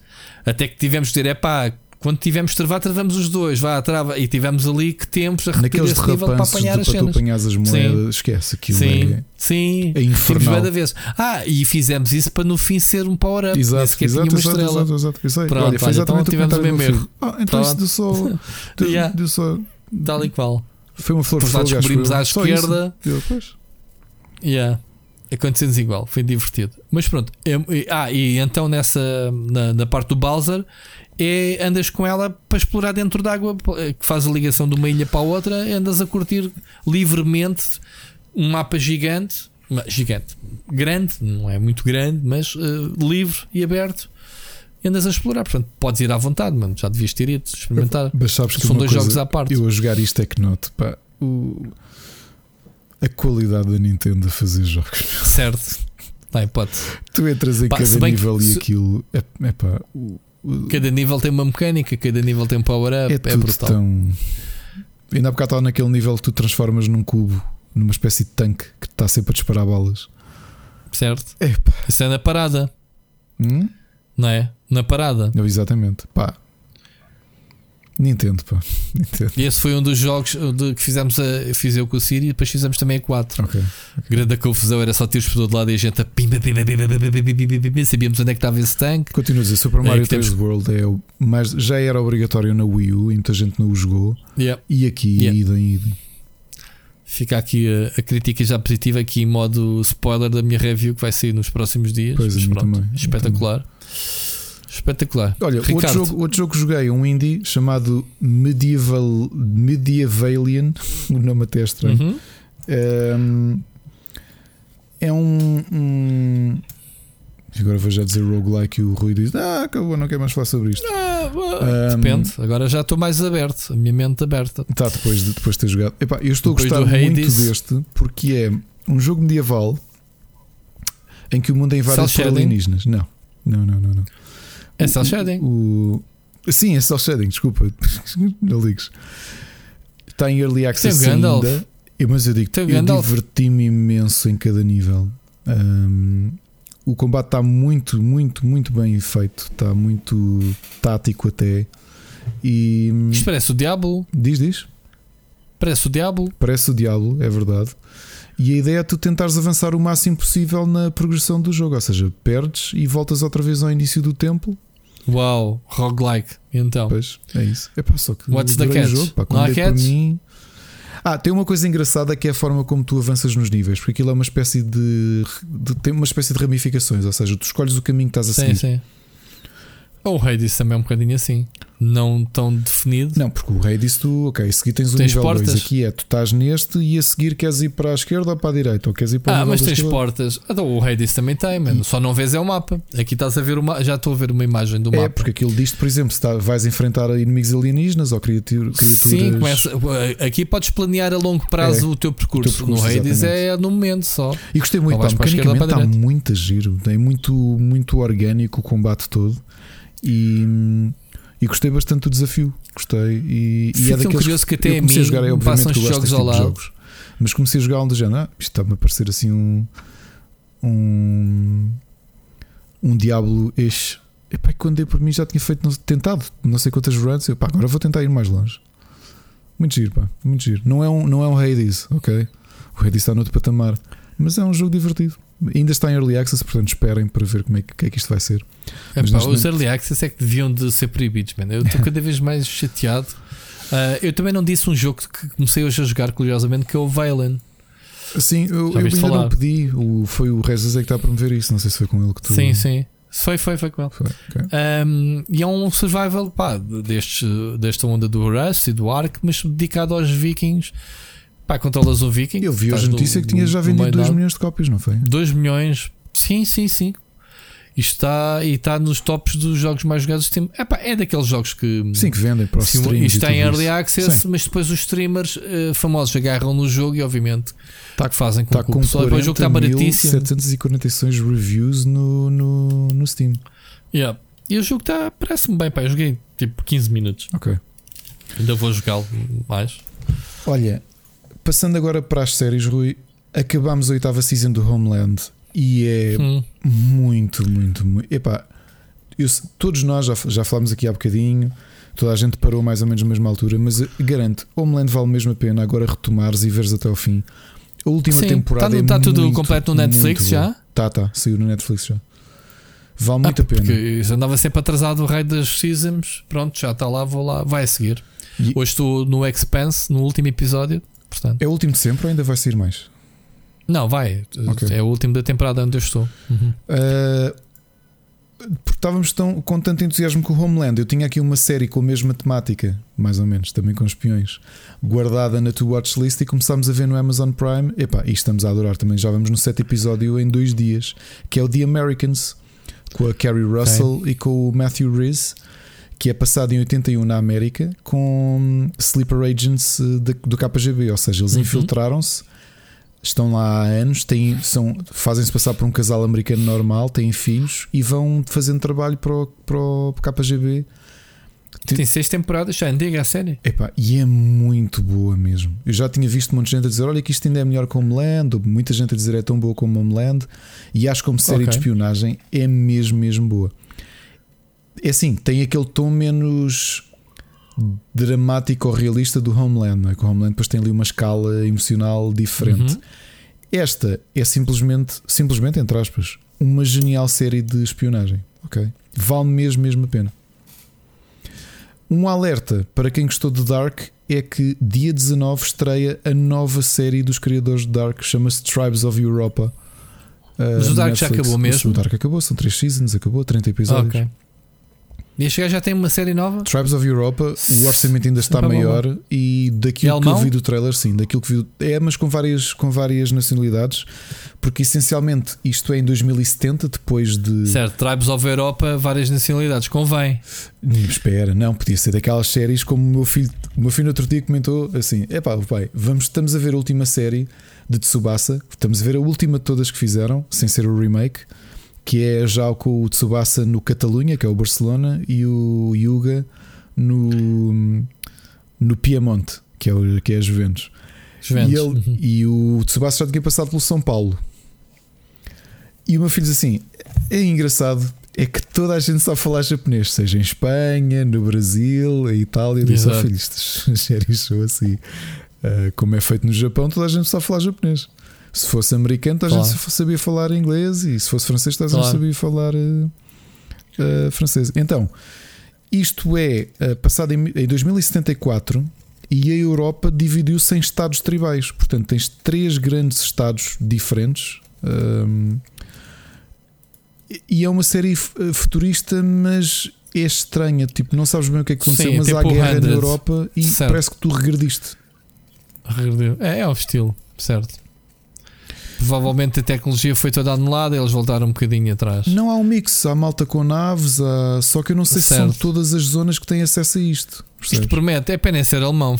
E eu acho que isto é alemão, mas também falam inglês, portanto acho que depende dos personagens. Eles até estão a levar, pelo que me pareceu, estão a levar isso um bocadinho mais longe, mais longe e de haver várias línguas diferentes. Pá, porque faz sentido. Em 2074, que não sei como é que vai ser 2074, nem sei se estamos vivos, provavelmente não tu terias 100 anos, não é? 99? Ou, ou menos. Nasceste em 76, não foi? Whatever. Sim, sim, teria neste momento 101 anos. Ok. 101. É possível. Há, há senhoras com mais idade a resistir à é Covid. Portanto. Um, Epá, e se acontecesse uma coisa na Europa, falam-se muitas isto, línguas Isto vai estrear em é? canal, já agora, em que canal, em que serviço? Netflix também. Netflix pagou esta nova série Netflix. Deles. Mas é assim, tu Mas olhas, não vai ser logo 10 olhas, episódios da romba. Olhas, é só um. Não, não, isto acho que são 10 episódios. Uh, vão meter logo os 10? Acho que sim. Pronto. Uh, o que isto são parece, está a gente a dizer que isto é o The Expanse on, on steroids tu olhas é para isto e notou-se que o Dark foi, teve sucesso, porque Tu olhas para o trailer e pensas: olha lá o nível de investimento desta brincadeira. Mas que é? O trailer é poderoso? Pá, tu olhas para isto, tem um orçamento já. chuchu. Passando aqui a expressão. Portanto, vamos ver. Dia, pode ser que para a semana já tenhamos opinião sobre algum episódio, porque se estreia sexta.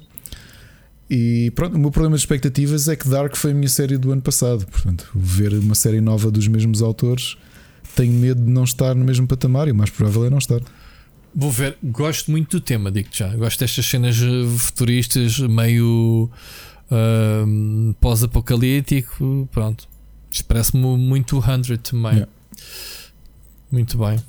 Pá, eu, em termos de. Já acabaste com as já, sugestões? Já, já das minhas sugestões, eu não tenho nada de novo de séries. Estou a acabar de ver o Expanse e acho que esta provavelmente foi a pior temporada de sempre. Nunca estará a assustar. Por uma razão muito simples, um, sem querer dar spoiler. Estou no décimo episódio, que é o último, e o elenco ainda não se juntou. Imagina, tens o elenco de quatro heróis, dos principais, cada um está por seu lado a série toda. Histórias paralelas de cada um deles. Pá, esquisito. Uh, não é que seja mau, atenção, mas uh, não tem aquele sentido épico que estamos habituados. Eu estava a comentar com o Siri que estava-me a dizer que a série arrastou-se até o último episódio. Ele dizia: Eu ainda não vi, comecei a ver agora o último, não sei o que é que vai acontecer no décimo, mas ele estava-me a dizer que a série andou a arrastar-se toda a temporada. Terá sido Covid, não sei. É muito estranha, mas pronto. Eh, mas é Expanse é Expanse, é uma série do caraças. Um, vi foi dois filmes no fim de semana. Um chama-se News of the World, que é um filme novo do Tom Hanks para o, Tom Hanks para o Netflix. Ok? O que é que é o News of the World? É aquele tipo. Estamos a falar de uma altura do, do, dos cowboys, ali da altura pós-guerra Norte e Sul. Ok? Uhum. Em que ainda há muita, obviamente, vestígios, muita os blues e não sei o quê, muita, ainda muito coisa, muita separação, né? Uh, e, e, o News of the World ele é um, é um ex-militar também, é um capitão reformado uh, que anda de cidade em cidade a ler jornais. News of the World, exatamente isso, ok? E então é um é um road movie, né? Como é que se diz um, um é, olha, é um, um Last of Us, o primeiro. É o, ele tem que ele encontra uma, uma chavala descendência alemã que foi raptada por índios quando era pequena, o que é que era, pronto, e sempre foi criada. E acho que a tribo dela foi assassinada e ela é encontrada por ele numa carroça. E então ele tenta entregá-la às autoridades para, devolvê-la às origens. Ela tem uma carta que diz para onde é que ela tem que ir, e então acaba, obviamente, clichê, a ser ele a ter que levá-la uh, ao seu destino. Então é uma viagem bastante longa durante semanas em que obviamente depois ele acontece várias coisas pelo, pelo, pelo caminho. É um filme bastante giro, portanto, vê, Ricardo, se gostas da temática. Yeah. Pá, e, e, achei o filme super, super giro. A relação dele, um gajo já de cota com uma miúda, nem sequer falam a mesma língua. Ela não fala inglês, ela fala a, a linguagem de uma tribo qualquer do, dos índios e aquilo já, já, sabes como é que funciona, body language, ele aprender com ela, ela aprender com ele, etc. Muito giro. Outro filme que eu vi, isto são filmes que, que a minha desencanta, que eu que fico brutal, chama-se White Tiger, uh, que é um filme indiano, já, yeah, cinema indiano, não é Bollywood, portanto não há danças. Uhum.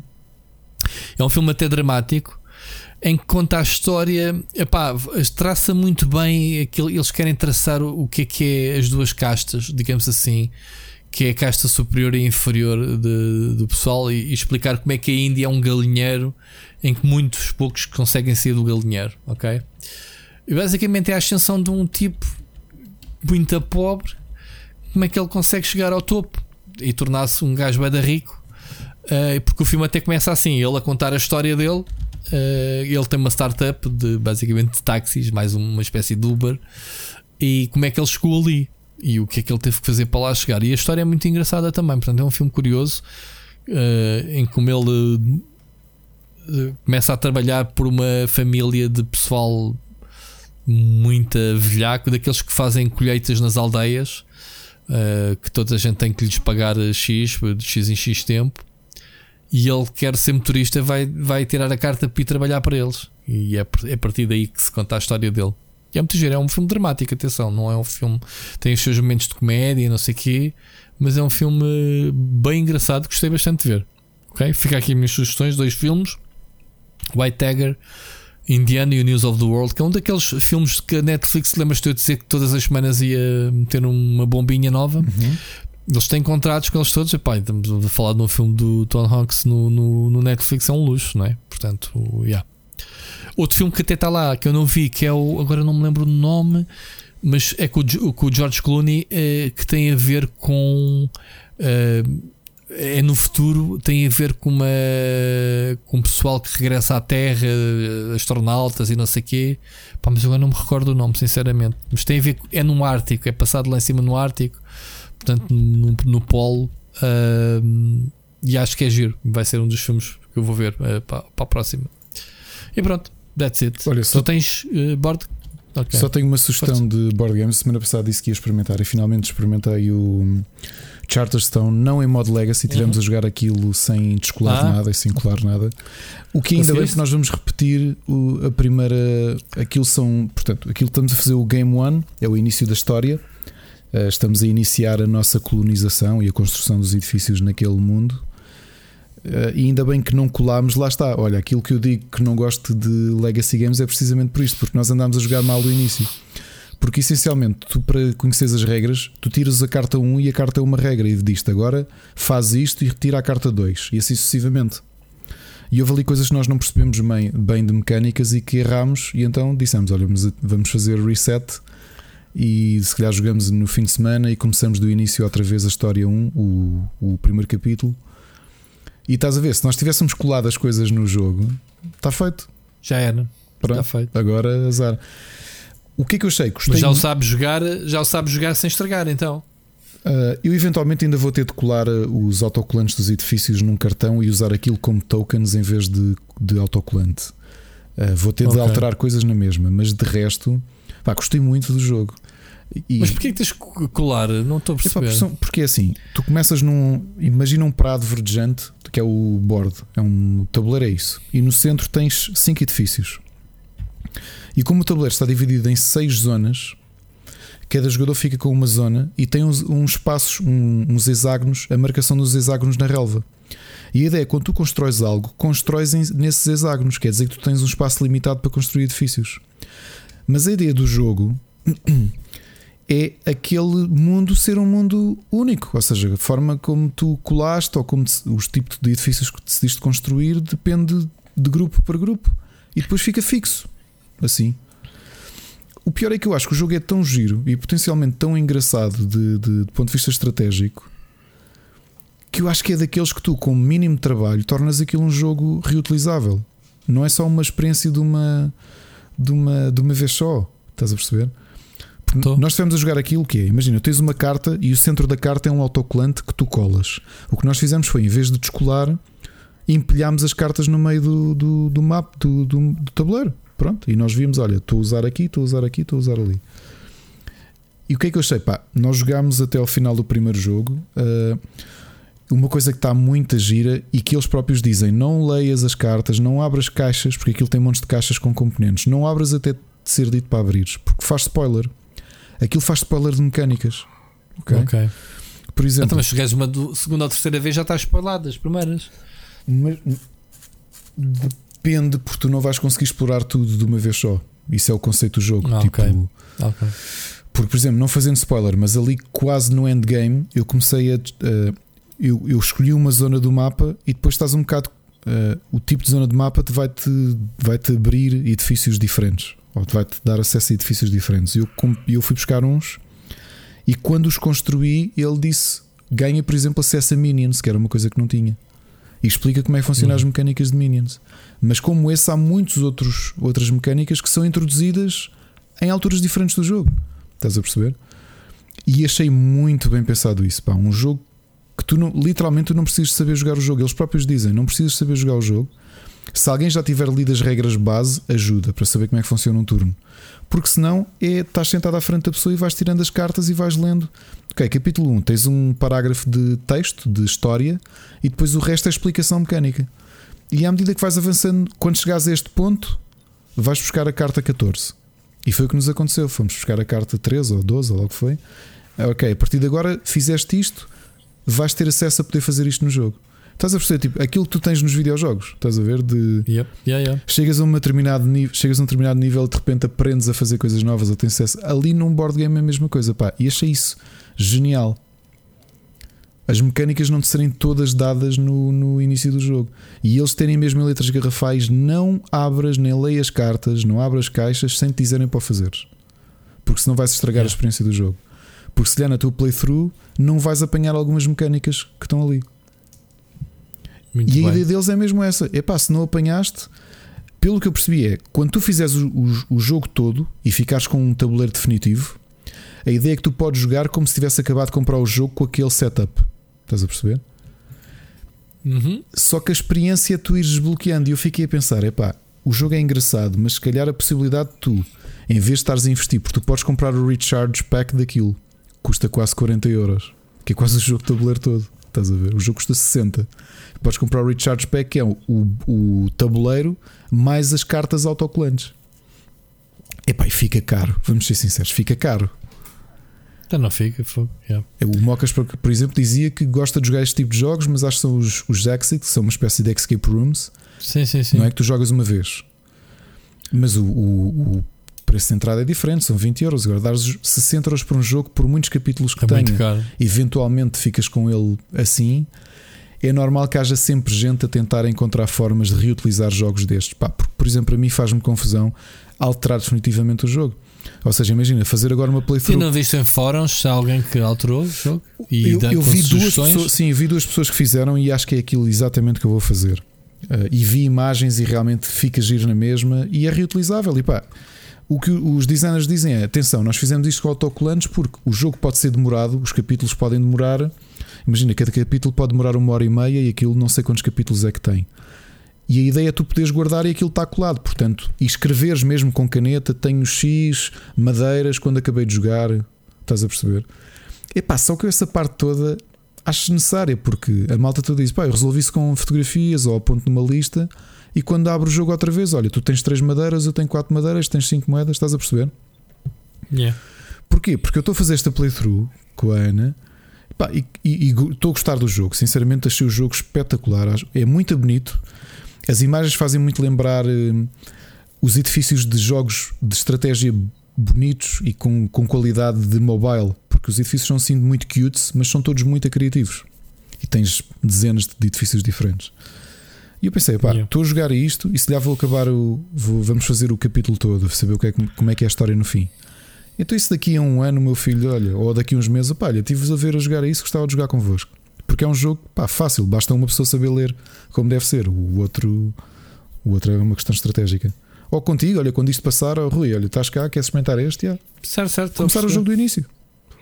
Sim, sim. Estás a perceber? Epá, e em vez disso, não ter que dar 60 euros pelo jogo outra vez. Olha, agora tenho para jogar com o Trigo e com, com, com o Machado, 60 euros. Para jogar com a Ana, mais 60 euros. E dás por ti e quase pagaste um carro em segunda mão só a jogar, a jogar o jogo repetidamente. Estás a ver? Pá, pronto. E, e digo-vos, gostei muito. Acho que ele está à venda na. Pelo menos acho que vi na Fnac, pelo menos eh, estava cá à venda. É assim, em qualidade de componentes, é um jogo da Stone Meyer é, as qualidades são todo. A qualidade é, é muito, muito grande. Um, ilustrações espetaculares, muito conteúdo. Olha, uh, estava, estava a enganar-me. O, o, jogo custa 90 euros, afinal. Ixi, 90 euros um jogo para o lixo. 90 euros. E pá, depois há este debate. Há um monte de gente na net a dizer: pá, se tu compraste um jogo deste para tentar reutilizá-lo, então não percebeste o conceito do jogo. Exato. E a depois assim, há os, há os puristas, né? O argumento de dão é: tu vais, vais com a tua família ao cinema e não esperas que no fim te deem um DVD para poderes rever o filme. A experiência é ires ao cinema ver o filme. Epá, eu acho que isto é muito debatível. São coisas parvas, porque o conceito de um jogo é que tu possas eh, reproduzir as vezes que tu quiseres. Quer dizer, tu estás a comprar um um, um, jogo, não estás a ver um filme. É, são coisas que não se comparam, acho eu. Eu, eu também acho que sim, eu também tenho essa percepção enquanto consumidor e enquanto jogador. Epá, imagina que tu compras um videojogo e diz assim: olha, só podes jogar uma vez. No final o disco estraga-se. Está bem, mas esses jogos têm que ser feitos para que sejam realmente baratos de produzir e baratos de se vender. não vais fazer isso um jogo de 90 euros. Olha, a dizer à minha mulher, epá, a minha mulher que não percebe nada de, video, de, de jogos de tabuleiro. E eu até há pouco tempo nem sabia que havia esse tipo de jogos destrutíveis. Dizer-lhe assim: comprei este jogo de tabuleiro para a gente jogar. E ela, ia, bada fixe. Há um catch. Acabamos de jogar e ele vai para o lixo. Ou pelo menos, pronto, não, não pode ser reutilizado. Achas que ela dizia logo: Tens, mas é maluco, então vais, vais, vais investir 90 euros num jogo para deitar para o lixo. É um bocado o conceito daquele que ainda é o, o, jogo número 1 um da, da, do Board Game Geek e não sei quando é que vai ser destronado, que é o Gloomhaven, que o preço base é 150 euros, sendo que ele esteve out of print e a malta estava a vendê-lo na boa a 300 euros cada um, novo, ok? O jogo, em alguns aspectos, é legacy, ou seja, tu, como aquilo é um mapa, aquilo é um jogo, é um RPG, tu vais alterando coisas no mapa, é suposto deitar as cartas fora. Os developers perceberam que a malta fazia-lhe um bocado de confusão a fazer isto a um jogo de 150 euros no mínimo. E então, logo de base, aliás, a versão que eu tenho, tens um. Eles enviaram já um pack de stickers reutilizáveis. Ou seja, tu pões e aquilo descola-se outra vez e voltas a pôr na folha original. Ok. Certo, certo. Pá, porque é um bocado de consciência tá que é, oh, Rui, novamente. O Gloomhaven ainda não comecei a jogar, já tenho amigos que jogam isto há uns anos e que dizem é, é realmente merece ser o melhor jogo dos últimos anos e estar no top do Board Game Geek. Agora imagina, olha, comprei este jogo por 300 euros e podemos jogá-lo uma vez. Pois, é complicado. Yeah. Pronto. Engraçado, estava aqui a ver um gajo a explicar uh, Watch It Played, um canal em que ensina a jogar jogos de tabuleiro pelos gestos. Do que? Do Charterstone? Desse sim. E é muito bonito, já vi. Pá, as moedas, nós quando pegamos nas moedas em metal, muito bonitas. Pá, ah, é metal? É metal. Ainda, por cima, ainda por cima te mete aqui uma série de objetos físicos que tu vais querer deitar para o lixo também. Como o resto. Não, porque o Recharge Pack custa 40 euros. Mas olha que os autocolantes dão-lhe um charme do caraças, tu quer ver no vídeo. Parece uma caderneta de cromos. Dá, dá-lhe um grande charme, mas eu já vi malta a jogar com isto e que o, o em vez de colar no, no, no tabuleiro, cola no cartão e recorta, ou seja, tu tens o mesmo efeito. Só que depois pegas certo. nele e voltas a guardar, não fica lá definitivo. E fica, o jogo é muito bonito. E já viste o aspecto? As ilustrações estão muito giras e é muito friendly. É, sim, é, é. Eu, por exemplo, o jogo é tão simples de jogar que era daqueles que, apesar de parecer muito complexo, até com a tua, a tua mulher provavelmente ia. ia pá, isto parece um jogo de estratégia já um bocado hardcore, mas na sua essência é muito simples. Porque tu em cada turno só podes fazer uma coisa, que é pegar numa, num meeple teu, num, só tens dois trabalhadores, só tens dois bonecos, isso o que podes fazer é pô-los no edifício e fazer o que o edifício diz. Há alguns que é ir buscar uma madeira, outros que é transformar uma madeira num carvão. Só isto. Uhum. A outra ação possível é, se os teus trabalhadores estiverem os dois em, em, em campo, ir buscá-los. É só isto. É o próximo a jogar. Com a mecânica diferente, que é se tu tiveres um boneco teu num sítio, eu ou tu, se quisermos lá colocar um boneco, tu recolhes o boneco que lá tens. É uma forma de tu gerires para não teres de estar a perder turnos só e buscar os bonecos. E é tudo assim: tens este edifício, se venderes uma madeira, recebes uma moeda. Tu tens de gerir o que é que eu preciso, recursos é que eu preciso. Preciso de um tijolo, então vou ali buscar um tijolo. E o objetivo final é o. O objetivo é final é quem é que tem mais pontos de vitória no final, ou seja, quem é que desenvolveu mais. Está muito bem pensado, muito okay. simples e novamente é um jogo literalmente que se vai complexificando à medida que tu avanças. No início é básico, tens 5 edifícios e vais buscando madeira, pedra, comida, é só isso. Ok? Muito bem. Novamente, vale a pena. Opa. Se eu acho que ele vale os 90 ou os 60 com sorte no Amazon, se conseguirem. Não, a versão francesa é que está a 60. Uh, os 90 que custa cá na Diver, sim, acho um jogo, porque é um, um jogo. Nota-se que é muito bom e é um jogo com uma longevidade brutal. E, pá, imagina que tu tens um grupo. Novamente, se nós tivéssemos, se eu, se eu tu, a Ana, o Machado, uh, se pudéssemos estar a encontrar-nos à sexta-feira para jogar, se calhar é daqueles jogos que nós, pá, vamos fazer a campanha toda, vamos ver como é que isto acaba no fim ou que caminho é que tomamos. Percebes? Uhum. Vale esse mês, se calhar, que tu estás a jogar, ou mês e meio, 90 euros. Percebes? Se me disseres 90 euros para ficar definitivo, mas eu tenho, tenho dificuldade em ver isso dessa forma. Percebes? Uhum, estou a perceber. Muito bem. Ricardo, programa muito longo hoje, para não variar. E as pessoas nem sabem que estamos a acabar de gravar isto às 2 horas e 35 da manhã. E amanhã. Ninguém sabe, ninguém acredita. Amanhã é dia de trabalho, menos para mim que me deram a folga por ser carnaval. A mim também. A mim deram. Deram, pronto. Então. Deram-me, sim, senhora. E hoje também me deram um, um, bocadinho da tarde, por estar doentinho. Mas sabes que isto pronto, também significa um pouco, porque mesmo, porque pronto, com, tu ainda tens a tua filha que é autónoma, mas com miúdos pequenos, que por acaso um deles tem aulas, é um bocado indiferente. Não desfrutas. Eu amanhã vou fazer, fica já aqui, porque o pessoal não vai saber. Estou a planear lançar este episódio de podcast. Portanto, se estás a ouvir neste momento, estás a confirmar o que eu estou a dizer. Muito cedinho, mais cedo possível, uh, que é para eu fazer uma bruta live. Pronto, vou tentar fazer isso. E se não fizer a live, nem deitar, nem lançar o podcast cedo, foi porque menti, ou porque não consegui, ou porque não tive tempo, ou whatever. Não és meu Patreon, não tens direito a, a saber as coisas. Portanto, Ricardo, grande abraço para ti, meu. Deixa-me só deixar aqui uma mensagem, que, uma, uma, última uma última novidade. Não sei se vocês sabiam, mas pelo menos a Ana só descobriu há bocado e passou-me essa informação. Vais ser pai do terceiro filho. Não. A Ana descobriu mesmo há bocado. O, ah. o, o mini preço também tem entrega em casa gratuita. Pronto, era isto. O que é que isso contribui para a felicidade dos nossos ouvintes? Sei lá, porque as pessoas que nos ouvem são cuidadosas e se calhar também preferem fazer encomendas à distância para não se exporem. Pronto, fica aqui a notícia. É isto. Olha, desculpem lá. Mas, por exemplo, eu tive que ir ao hospital. O hospital não veio até mim. Se tu quisesses, vinha. Pois, mas se calhar aquilo que eu tive. Que não dava para fazer em casa. Depois tinha... Exato, exato. Ah, e não, epá, eu, eu, não, eu, eu, não, eu quero acabar o programa, mas podia ter contado isto há um bocado tu sabes que eu, eu, eu não li. Uh, vou fazer exames, vou fazer exames. Eu não olhei para o papel, só sabia a data e a hora. Não olhei para a preparação.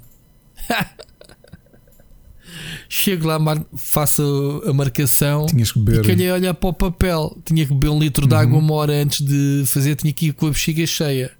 Eu pensei assim: então, mas eu não bebo água, não bebi água, estou tramado. O que é que eu fui logo fazer? Antes que me chamassem, fui buscar uma garrafa de meio litro de água uma meia toda. Eu assim, ah, porreiro, já estou aqui, não sei o quê. Pá, quando me chamam, porque ainda seca, passado quase uma hora, lá fui eu, deito-me na máquina, o gajo começa-me a besuntar todo com aquelas cenas, e começa-me a fazer o, o exame e diz-me assim: Você não bebeu água? E eu bebi. Não bebeu suficiente, só está 80% da bexiga cheia. E eu, então, e não chega? Não, tem que estar 100%. Você não bebeu água, você está a mentir. Eu assim, bebi ainda. Agora, quando eu cheguei, bebi mais meio litro de água. Bebi mais meio litro, tinha que beber um litro. Não, tem que beber mais. Lá fui, saí, fui outra vez lá para fora, comprar outra garrafa de água, bebia toda. Tive que ficar à espera que, pronto, que a água descesse um bocadinho à bexiga. Depois lá fui outra vez, 100%, pronto, achievement. E lá fiz o teste ele me dizer: Ah, não encontro aqui nada. Você não tem aqui nada, não toca nada. Pronto, é essa a minha história de hoje do hospital. Basicamente. Portanto, bebam muita água, malta. É muito importante. Sobretudo se tiverem problemas como eu, de pedra nos rins. Ricardo, ouvimos para a semana. Um grande abraço, meu amigo.